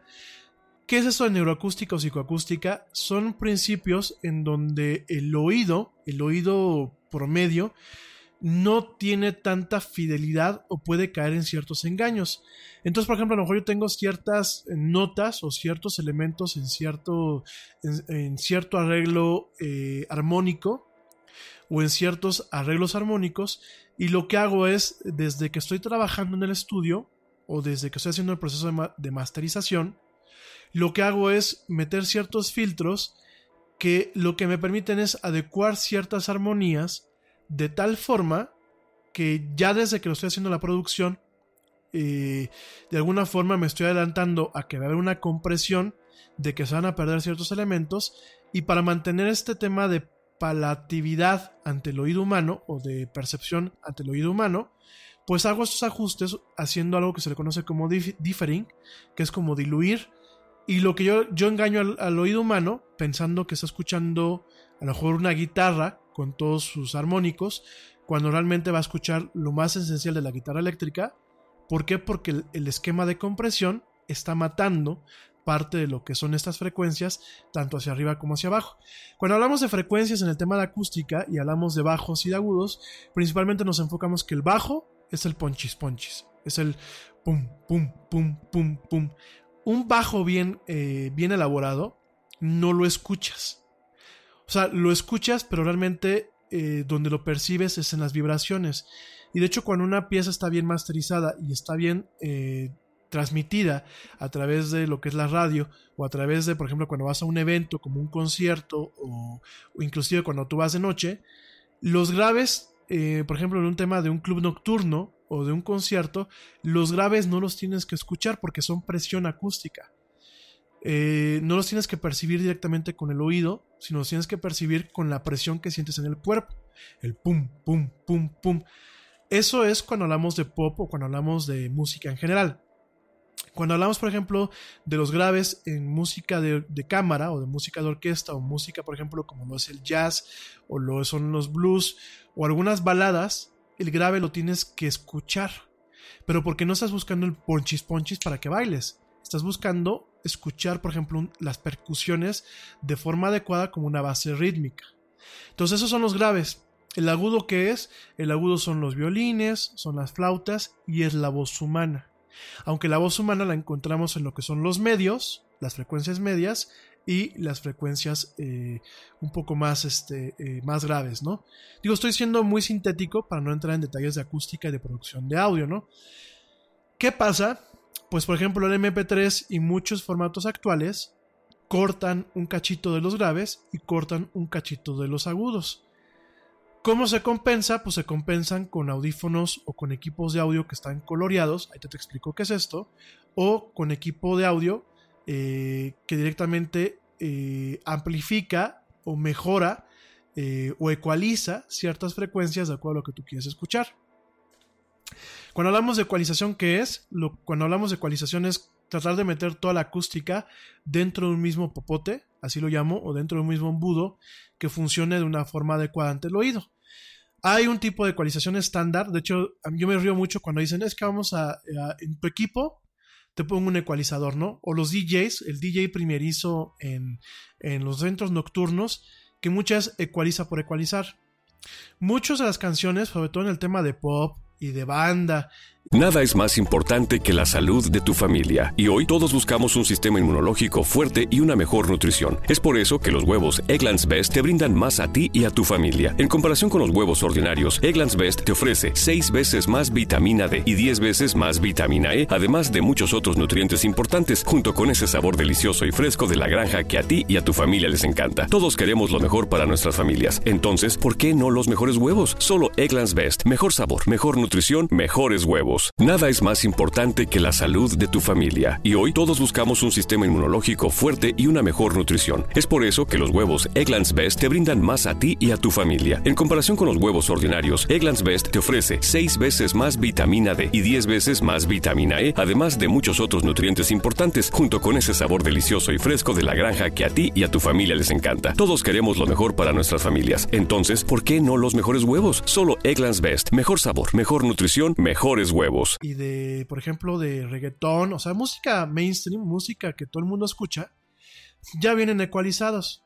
De hecho, hay, un, hay una ecualización que se le conoce la ecualización RIA, que tiene ese nombre porque obedece a lo que es la Record Industry of America, Association of America. Entonces, ya es una ecualización estándar, de hecho es como si fuera una sonrisa, cuando lo vemos en el ecualizador gráfico. En el ecualizador paramétrico, pues es un poquito similar, ¿no? Entonces es una ecualización estándar que mucha, mucha música pop ya la trae.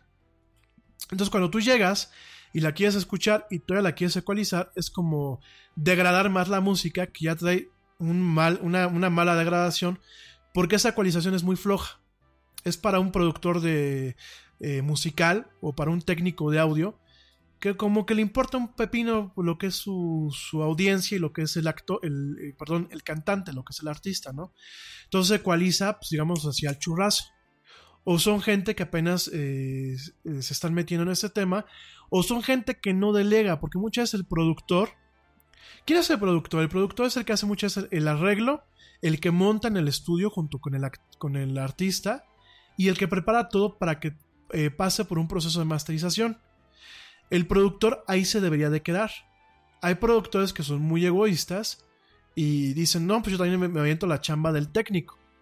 Y no, el técnico es alguien que no está comprometido, o sea, que no tiene la pasión de que pues él escribió las canciones, él creó los arreglos, él, él inclusive tocó algunos instrumentos, él armó la pieza final y no se clava con la textura, lo ve de una forma crítica y dice, yo voy a arreglar esto, para que pueda transmitirse de forma adecuada. Entonces ya de por sí por ahí, muchas veces ya traen una mala ecualización y muchas traen malos arreglos. Y todavía lo mandas a un proceso en donde se eh, masteriza para compact disc, se, eh, masteriza para diferentes salidas, entre ellas el tema de lo que es el streaming. Y el streaming tiene un tema. El streaming yo tengo que hacer el archivo lo más fluido posible para que sea resiliente junto con el protocolo a eh, interferencias en la red, sobre todo para aquella gente que le gusta estar escuchando Spotify, por ejemplo, conectado a Internet a través de sus dispositivos móviles, tomando en cuenta que la calidad de las redes móviles de, comunicaciones muchas veces son malas. Yo sé que llevamos varios minutos, pero te quiero explicar todo esto para que entiendas cuál es la diferencia. Entonces, ¿qué pasa? Ya, pues mucho el audio no se escucha como se debe de escuchar. Si a eso le agregas que muchos de los, los teléfonos eh, móviles o los dispositivos móviles no tienen buenos eh, conversores, ahí está, lle- llegó a ese punto, conversores DAC, que un conversor DAC o un DAC es de digital a análogo. Por eso se les conoce como DAC. Es Digital to Analog Converter. Y lo que hacen es convertir bits y bytes, convertirlo a un tema que pueda ser interpretado por una membrana, como lo pueden ser unas bocinas o como lo pueden ser directamente unos audífonos. Entonces, pues ya de ahí, si tú te fijas con toda esta explicación, ya hay muchos eh, piedritas en el camino que realmente hacen que a lo mejor lo que tú estés escuchando no se escuche ni a una tercera parte de cómo realmente se debería de escuchar. Y esto demerita mucho el trabajo del artista. Aunque el artista muchas veces pues, no puede hacer nada sobre eso. Luego, nos encontramos con malos fabricantes. Yo sé, ahí les va, yo sé que mu- mucha gente jura por los audífonos Beats. Y sobre todo desde que Apple compró esta marca, mucha gente se desgarra las vestiduras. Y hay mucho chavito que ya piensa que es DJ o que es audiófilo porque trae unos audífonos Beats. No nos equivoquemos. En el caso de los audífonos Beats, quizás ahora, quizás, bajo el mando de Apple, quizás hayan mejorado ligeramente su calidad. Pero nunca fueron audífonos ni bocinas que uno diga, wow. ¿Por qué? Suenan muy bonito, sí. Son muy fashion, sí. Pero son malos audífonos. Porque están coloreados. Cuando hablamos de un audífono que está coloreado o una, una bocina que está coloreada, significa que su membrana y su circuitería está diseñada para privilegiar un tipo de frecuencia encima de todas las demás. Entonces tú ya no estás escuchando un audio adecuado. Tú ya estás escuchando un audio que inclusive ya puede tener distorsiones, dependiendo el manejo que tenga el, la plataforma en donde lo estás escuchando, el aparato que lo está transformando, el teléfono, la tablet o el reproductor multimedia o el, lo que sea. Y todavía tienes unos audífonos que usualmente, fíjense, eh, lo voy a decir con todo el respeto del mundo porque no se trata de ponernos ni clasistas ni elitistas en este tema. Pero usualmente eh, la industria disquera norteamericana y por ende muchas industrias disqueras al usuario lo tachan de tonto. A la gente que compra discos lo tachan de tonto. De hecho, por eso era muy común que tú compras un álbum donde solamente dos sencillos valían la pena y lo demás era asqueroso. Con, lo- con el tema de, los discos actuales, aunque bueno, ya no son discos, ya son álbumes como tal, sí había una transformación para justificar que tú compres un álbum completo, pero siguen teniendo malas mañas. Y parte de esas malas mañas es, como te decía, la dichosa ecualización RIA. Y en el caso también de decirle muchas a los fabricantes, yo quiero que la gente se motive con el ponchis ponchis, porque es lo que más jala a nivel psicoacústico. Eh, Bose, tengo que reconocer que Bose tuvo dispositivos mucho tiempo que también estaban muy coloreados. Bose, eh, JBL, eh, Beats, coloreame el hardware que tú vendes para que la gente se anime a escuchar más música. No me la hagas con alta fidelidad como fue en los 80s y los 70s. Yo no quiero aparatos con alta fidelidad. Quiero aparatos con el coloreo para que la gente inclusive sea un tanto adicta al tema de la música. Ojo, y lo vamos a platicar mañana. Por ahí, y de hecho lo platicaba con Caro el otro día, hay algo que sacó en un episodio de La Rosa de Guadalupe, este programa mítico que se emite aquí en México, sacaron algo que son las drogas acústicas. Las drogas acústicas no existen. Fue una cosa falsa que mis amigos de Televisa se inventaron para traer rating, para un tema hegemónico y para apendejar a la gente. Pero no existen las drogas acústicas. Mañana te lo voy a explicar por qué. Pero sí se puede generar adicción a ciertos patrones armónicos. A la gente que le gusta el reggaetón muchas veces ni siquiera es un tema cultural. Es un tema de la base armónica que de hecho no es, no es, un, no es una percusión eh, de estudio. No es de que, por ejemplo, para escuchar este, a Daddy Yankee con, eh, con La Gata o con cualquiera de esas canciones de Daddy Yankee o Don Omar o esto, no es de que en el estudio están con los tambores o con la percusión y se graba directamente. Ya son sonidos digitales. Entonces, eh, ya son sonidos que ya son muy reconocidos. Eh, de hecho, hay máquinas que se llaman drum machines y percussion machines, que bueno, son directamente dispositivos que se encargan de generar un tema de percusión.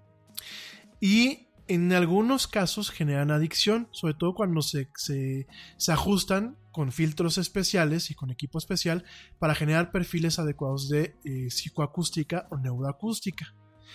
No una adicción de que tú babes y que sea como un tema de droga, pero sí que el oído se acostumbre y sea más fácil escuchar ese tipo de melodías. Entonces, eh, pues ¿qué pasa? Para el oído humano, muchas veces es más agradable tener coloría, o sea, tener un colorido hacia lo que son las frecuencias graves que sobre las agudas. Esto conlleva muchas cuestiones. Y por eso hay fabricantes como Beats que dicen, o como Sennheiser. Sennheiser es una empresa buenísima, tiene audífonos muy buenos, pero muchos de sus eh, eh, muchos de sus audífonos de gama baja están coloreados. Entonces, con todo este preámbulo, ¿qué es lo que te quiero decir?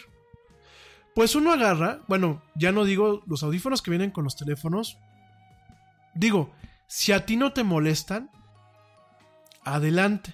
Pero si tú quieres realmente escuchar la música como debiese ser, o realmente te gusta, por ejemplo, géneros como el independiente, eh, géneros como el indie rock, como el rock normal, eh, como el jazz, eh, como, la música clásica, realmente los audífonos que vienen con tu, con tu teléfono, tu reproductor, no sirven porque no te dan todo el espectro, o sea, sus membranas y sus imanes, porque realmente son, los audífonos están hechos de membranas y de imanes, mañana te platico un poco más, no dan las frecuencias que deben de dar.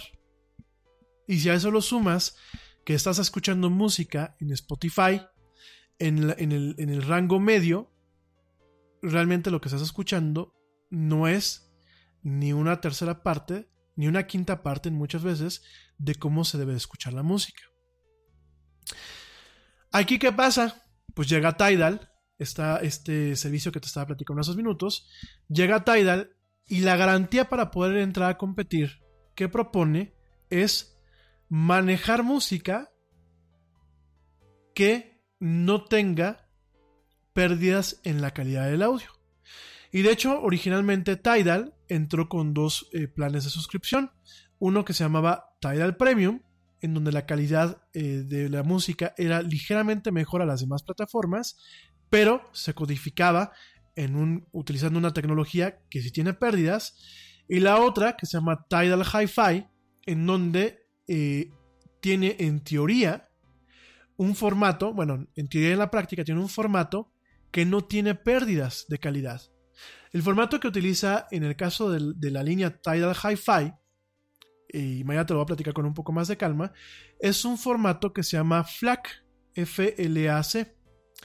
FLAC eh, es un formato de alta fidelidad. Lo que uno escucha utilizando este formato se aproxima o es casi idéntico, en algunos casos, al tipo de archivos que se utilizan cuando se va a masterizar un CD. Hoy por hoy, el CD, el compact disc y el Blu-ray, siguen siendo los formatos que mayor calidad tienen de audio. ¿Por qué? Porque eh, el tipo de amplitud de estos formatos es eh, una amplitud bastante amplia, valga la redundancia, en donde se alcanzan a guardar inclusive pequeñas imperfecciones del sonido que al final del día terminan haciendo más agradable, terminan teniendo más fidelidad y hacen algunas piezas que sean eh, pues totalmente icónicas cuando las escuchas, pues no en vivo, pero las estás escuchando en una reproducción de una grabación en vivo directamente a través de eh, un CD o directamente a través de un formato como el FFLAC. Fíjense, un ejemplo bueno. Hace unos años, eh, Apple Corp, no Apple Incorporated, o sea, no Apple, eh, la, empresa de, de de tecnología. Apple Corp, que es una, una- una firma disquera, la firma disquera de los Beatles, lanzó diferentes compilaciones especiales de lo que era toda la discografía de los Beatles. ¿Qué hicieron? Lanzaron unas, unas colecciones de, bueno, una- unas ediciones de colección en discos, en CDs, en viniles y por primera vez lanzaron una edición totalmente en digital. La edición en digital era una edición de super ultra mega recontra colección. De hecho, eh, una, una edición limitada que viene en una cajita en donde tú abres la cajita y hay una manzanita. Una manzanita que está hecha totalmente de plomo. Sacas la manzanita, le quitas el tallo y el tallo trae un pendrive. Entonces, en ese pendrive encuentras las canciones en MP3, en dos diferentes formatos de MP3, y encuentras las canciones en FLAC, que es prácticamente una copia casi uno a uno de los archivos de masterización con los que se hicieron la remasterización moderna de muchas canciones de los Beatles. Les voy a tomar una foto a la, manzanita que les digo y les voy a enseñar este, para que vean a qué grados llega el tema musical. De hecho, la industria de la música es una, es una industria tremenda. Y hay mucha gente que va de audiófilo. Yo no me considero un audiófilo. Digo, sí me, me gusta escuchar a veces la música y perderme en las mieles de las representaciones musicales. Pero no llego a esos, a esos- a extremos. Hay equipos que cuestan miles y miles y miles de, de dólares para intentar darte la mejor fidelidad. Entonces llega Tidal. Tidal llega cuando ya tenemos un Spotify, cuando ya tenemos un iTunes que te venía la, música aparte, y tenemos el principio de, Apple Music. Tenemos en su momento lo que era eh, Zoom, hace un- algunos años, que bueno, aquí no llegó a México, pero era un servicio de Microsoft. Teníamos diferentes cosas, ¿no?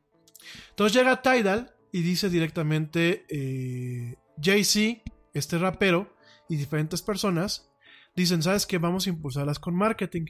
Y vamos a impulsar que nosotros estamos manejando, además de buena paga a los artistas y a los escritores y a los productores, vamos a manejar que nuestro sistema tiene muy buena fidelidad y vamos a manejar un catálogo tan diverso y tan amplio como el de las demás empresas, pero en teoría con diferente calidad de sonido. Y lanzan estos dos paquetes.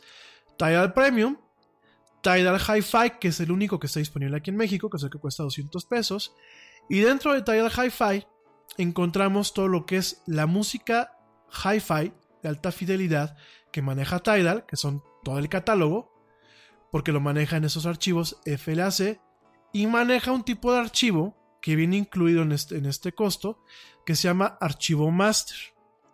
El, el archivo master utiliza un formato que se llama MQA, que es Master Quality Authenticated. Ya mañana platicamos de lo que representa este archivo, pero en teoría, y ahorita voy a llegar a eso, en teoría el sonido es prácticamente como los archivos maestros de cuando se está haciendo una producción musical.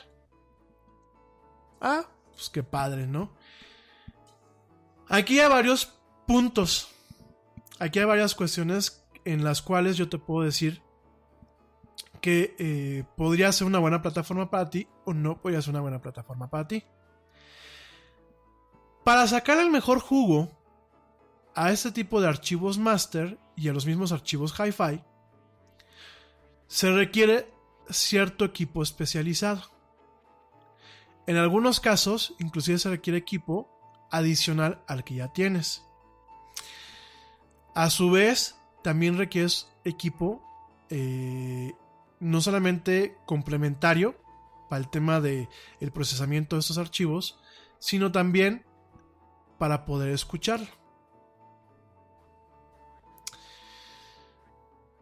Mañana te voy a, platicar un poquito, eh, un poquito más acerca del tipo de catálogo, qué canciones puedes esperar, qué artistas puedes esperar, qué, eh, qué ventajas o qué desventajas ante las otras plataformas. Y después de Tidal, o junto con Tidal, cuáles son las plataformas que se escuchan mejor. Y sobre todo, que se escuchan mejor para el tipo de equipo que nosotros tenemos. ¿Cuál es nuestro equipo que tenemos? Pues las bocinas de nuestros coches, las bocinas de nuestras computadoras, los audífonos que vienen con nuestros eh, teléfonos, los audífonos que vienen o que nos regalaron o que compramos en la calle, inclusive para la gente que tiene, por ejemplo, los audífonos Beats o las bocinas Beats o ciertas bocinas de Bose, pues qué tipo de audífono o qué tipo, qué tipo de servicio nos puede convenir para, para lo que es el consumo masivo. De entrada, eh, te quiero decir cuáles fueron las pruebas que yo he estado haciendo, cuál es el, marco de referencia y te voy a dar exclusivamente un primer veredicto subjetivo y mañana ya te voy a complementar un poquito más la información, sobre todo por el tiempo, que ya son casi nueve y media. ¿Qué fue lo que, utilicé, lo que utilicé? Bueno, para hacer algunas pruebas utilicé unos audífonos profesionales. Eh, hay de diferentes marcas y hay de todos los costos.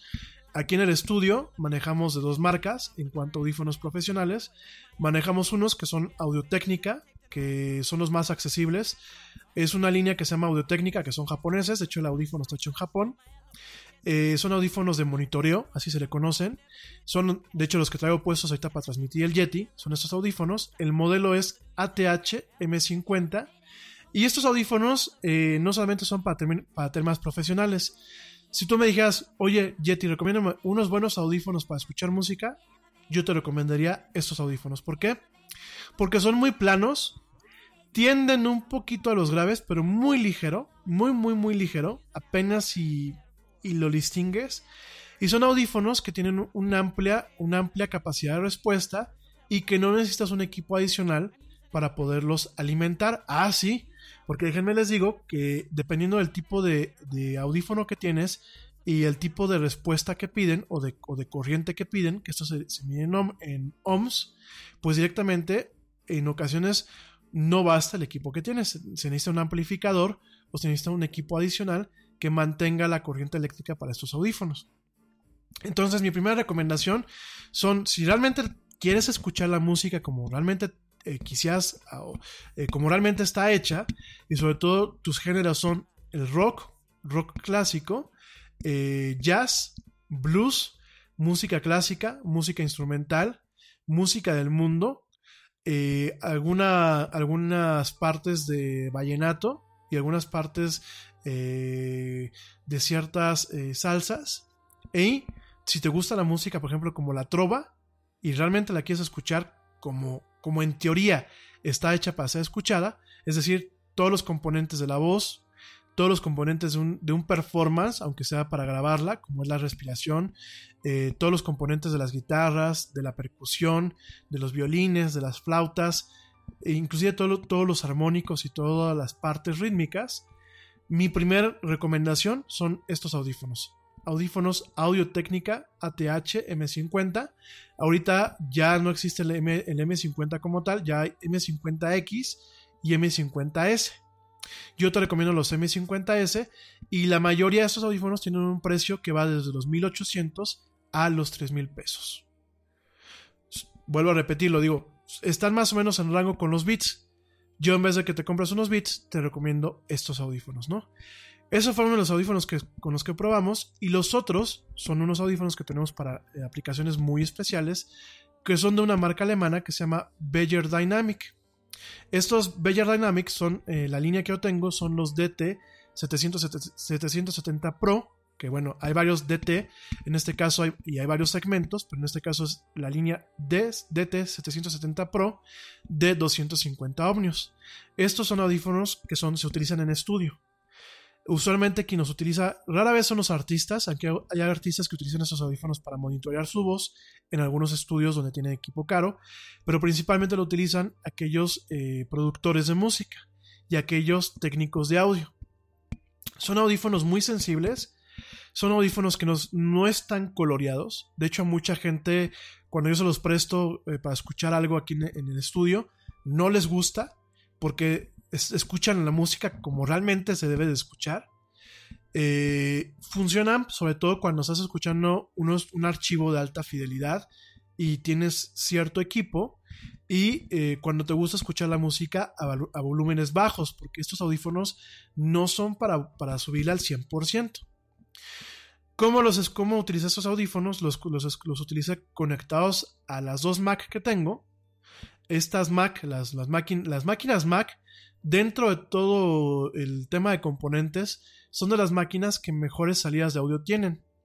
Entonces, a pesar de que no te da toda el, la capacidad de carga que realmente te requieren esos audífonos, si tú los mantienes en un volumen adecuado, es decir, no muy fuerte, te da todo el rango, el rango de frecuencias y no necesitas un amplificador.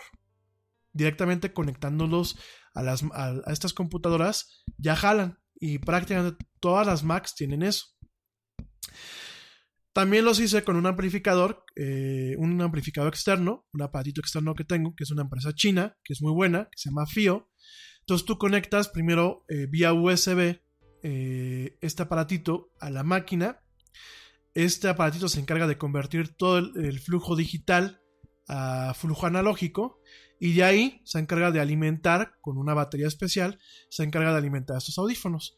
En este caso lo utilizamos para que yo pudiera subir el volumen al tope a estos audífonos sin que hubiera ningún tipo de distorsión. Esa fue la parte profesional. La parte normal, pues agarré mis audífonos que venían con mi teléfono y agarré unos audífonos Pioneer que tengo ahí abajo que, este, que son como para el uso diario. Y eh, en el caso de también tengo unos AirPods, que son esos audífonos inalámbricos de Apple. Y con eso hicimos las pruebas.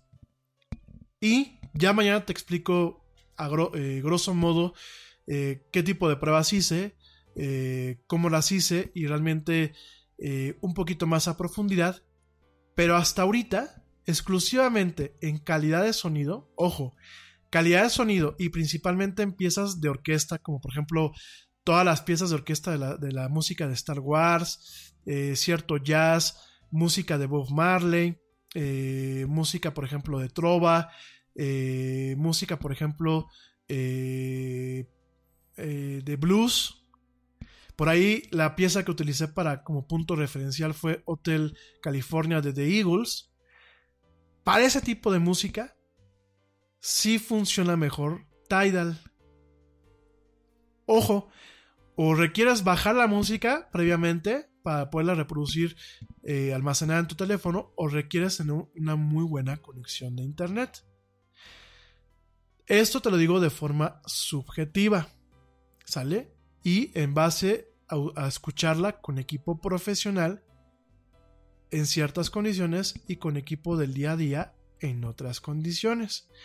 Pero mañana, mañana te voy a decir el resto de la música, en qué plataforma se escucha mejor y si realmente conviene invertir en Tidal contra Apple Music y contra Spotify. De entrada, sí, de entrada Tidal se escucha mejor.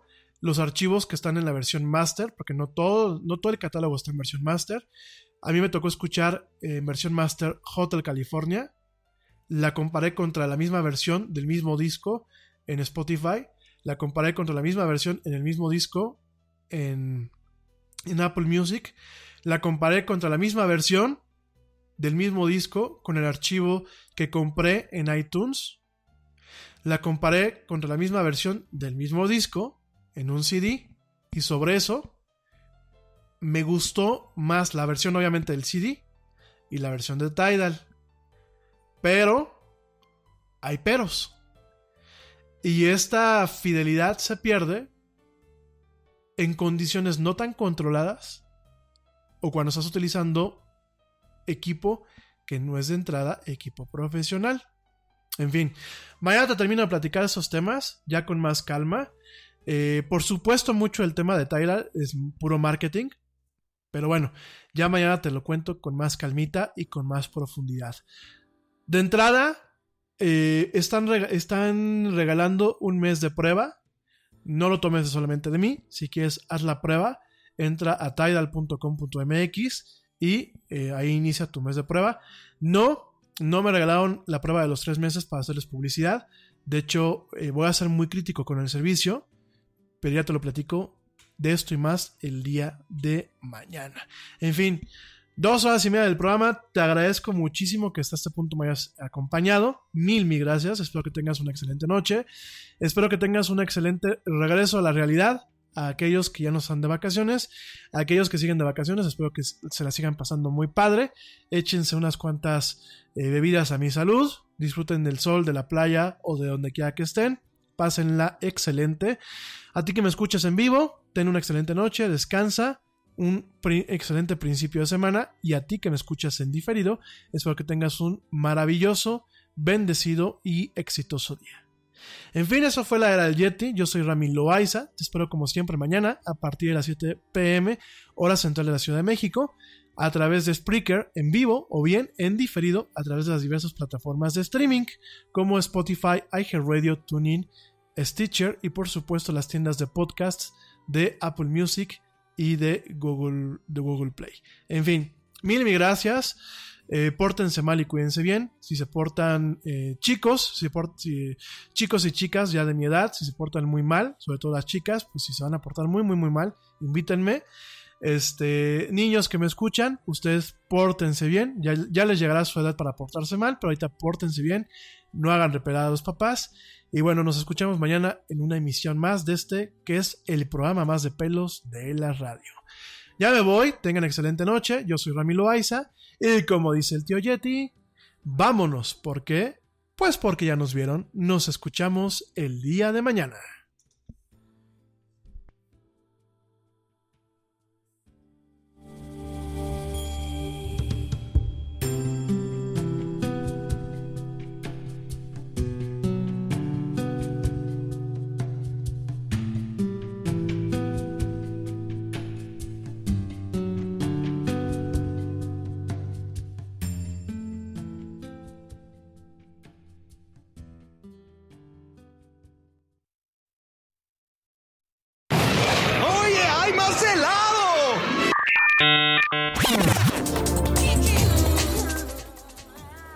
Actualidad no te deje helado.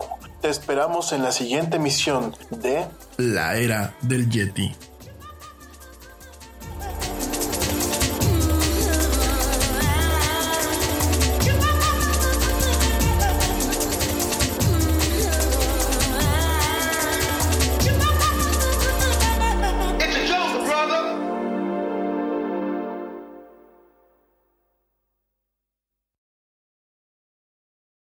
What you doing? Designing my new 2021 Nissan Kicks Online in the Kicks Color Studio. I give each a special name. This one's electric blue, orange, red, white. I call it the gumball machine. You think it's me? I feel like you're more of a red velvet guy. Limitless possibilities. With over 100 million available color combinations and Bose Personal Plus system in the boldly new 2021 Nissan Kicks. Bose is registered trademark of the Bose Corporation. Color combinations include interior and exterior colors. Customization is an feature subject to availability at participating Nissan dealers. See dealer for details. Nada es más importante que la salud de tu familia. Y hoy todos buscamos un sistema inmunológico fuerte y una mejor nutrición. Es por eso que los huevos Egglands Best te brindan más a ti y a tu familia. En comparación con los huevos ordinarios, Egglands Best te ofrece 6 veces más vitamina D y 10 veces más vitamina E, además de muchos otros nutrientes importantes, junto con ese sabor delicioso y fresco de la granja que a ti y a tu familia les encanta. Queremos lo mejor para nuestras familias. Entonces, ¿por qué no los mejores huevos? Solo Egglands Best. Mejor sabor, mejor nutrición, mejores huevos.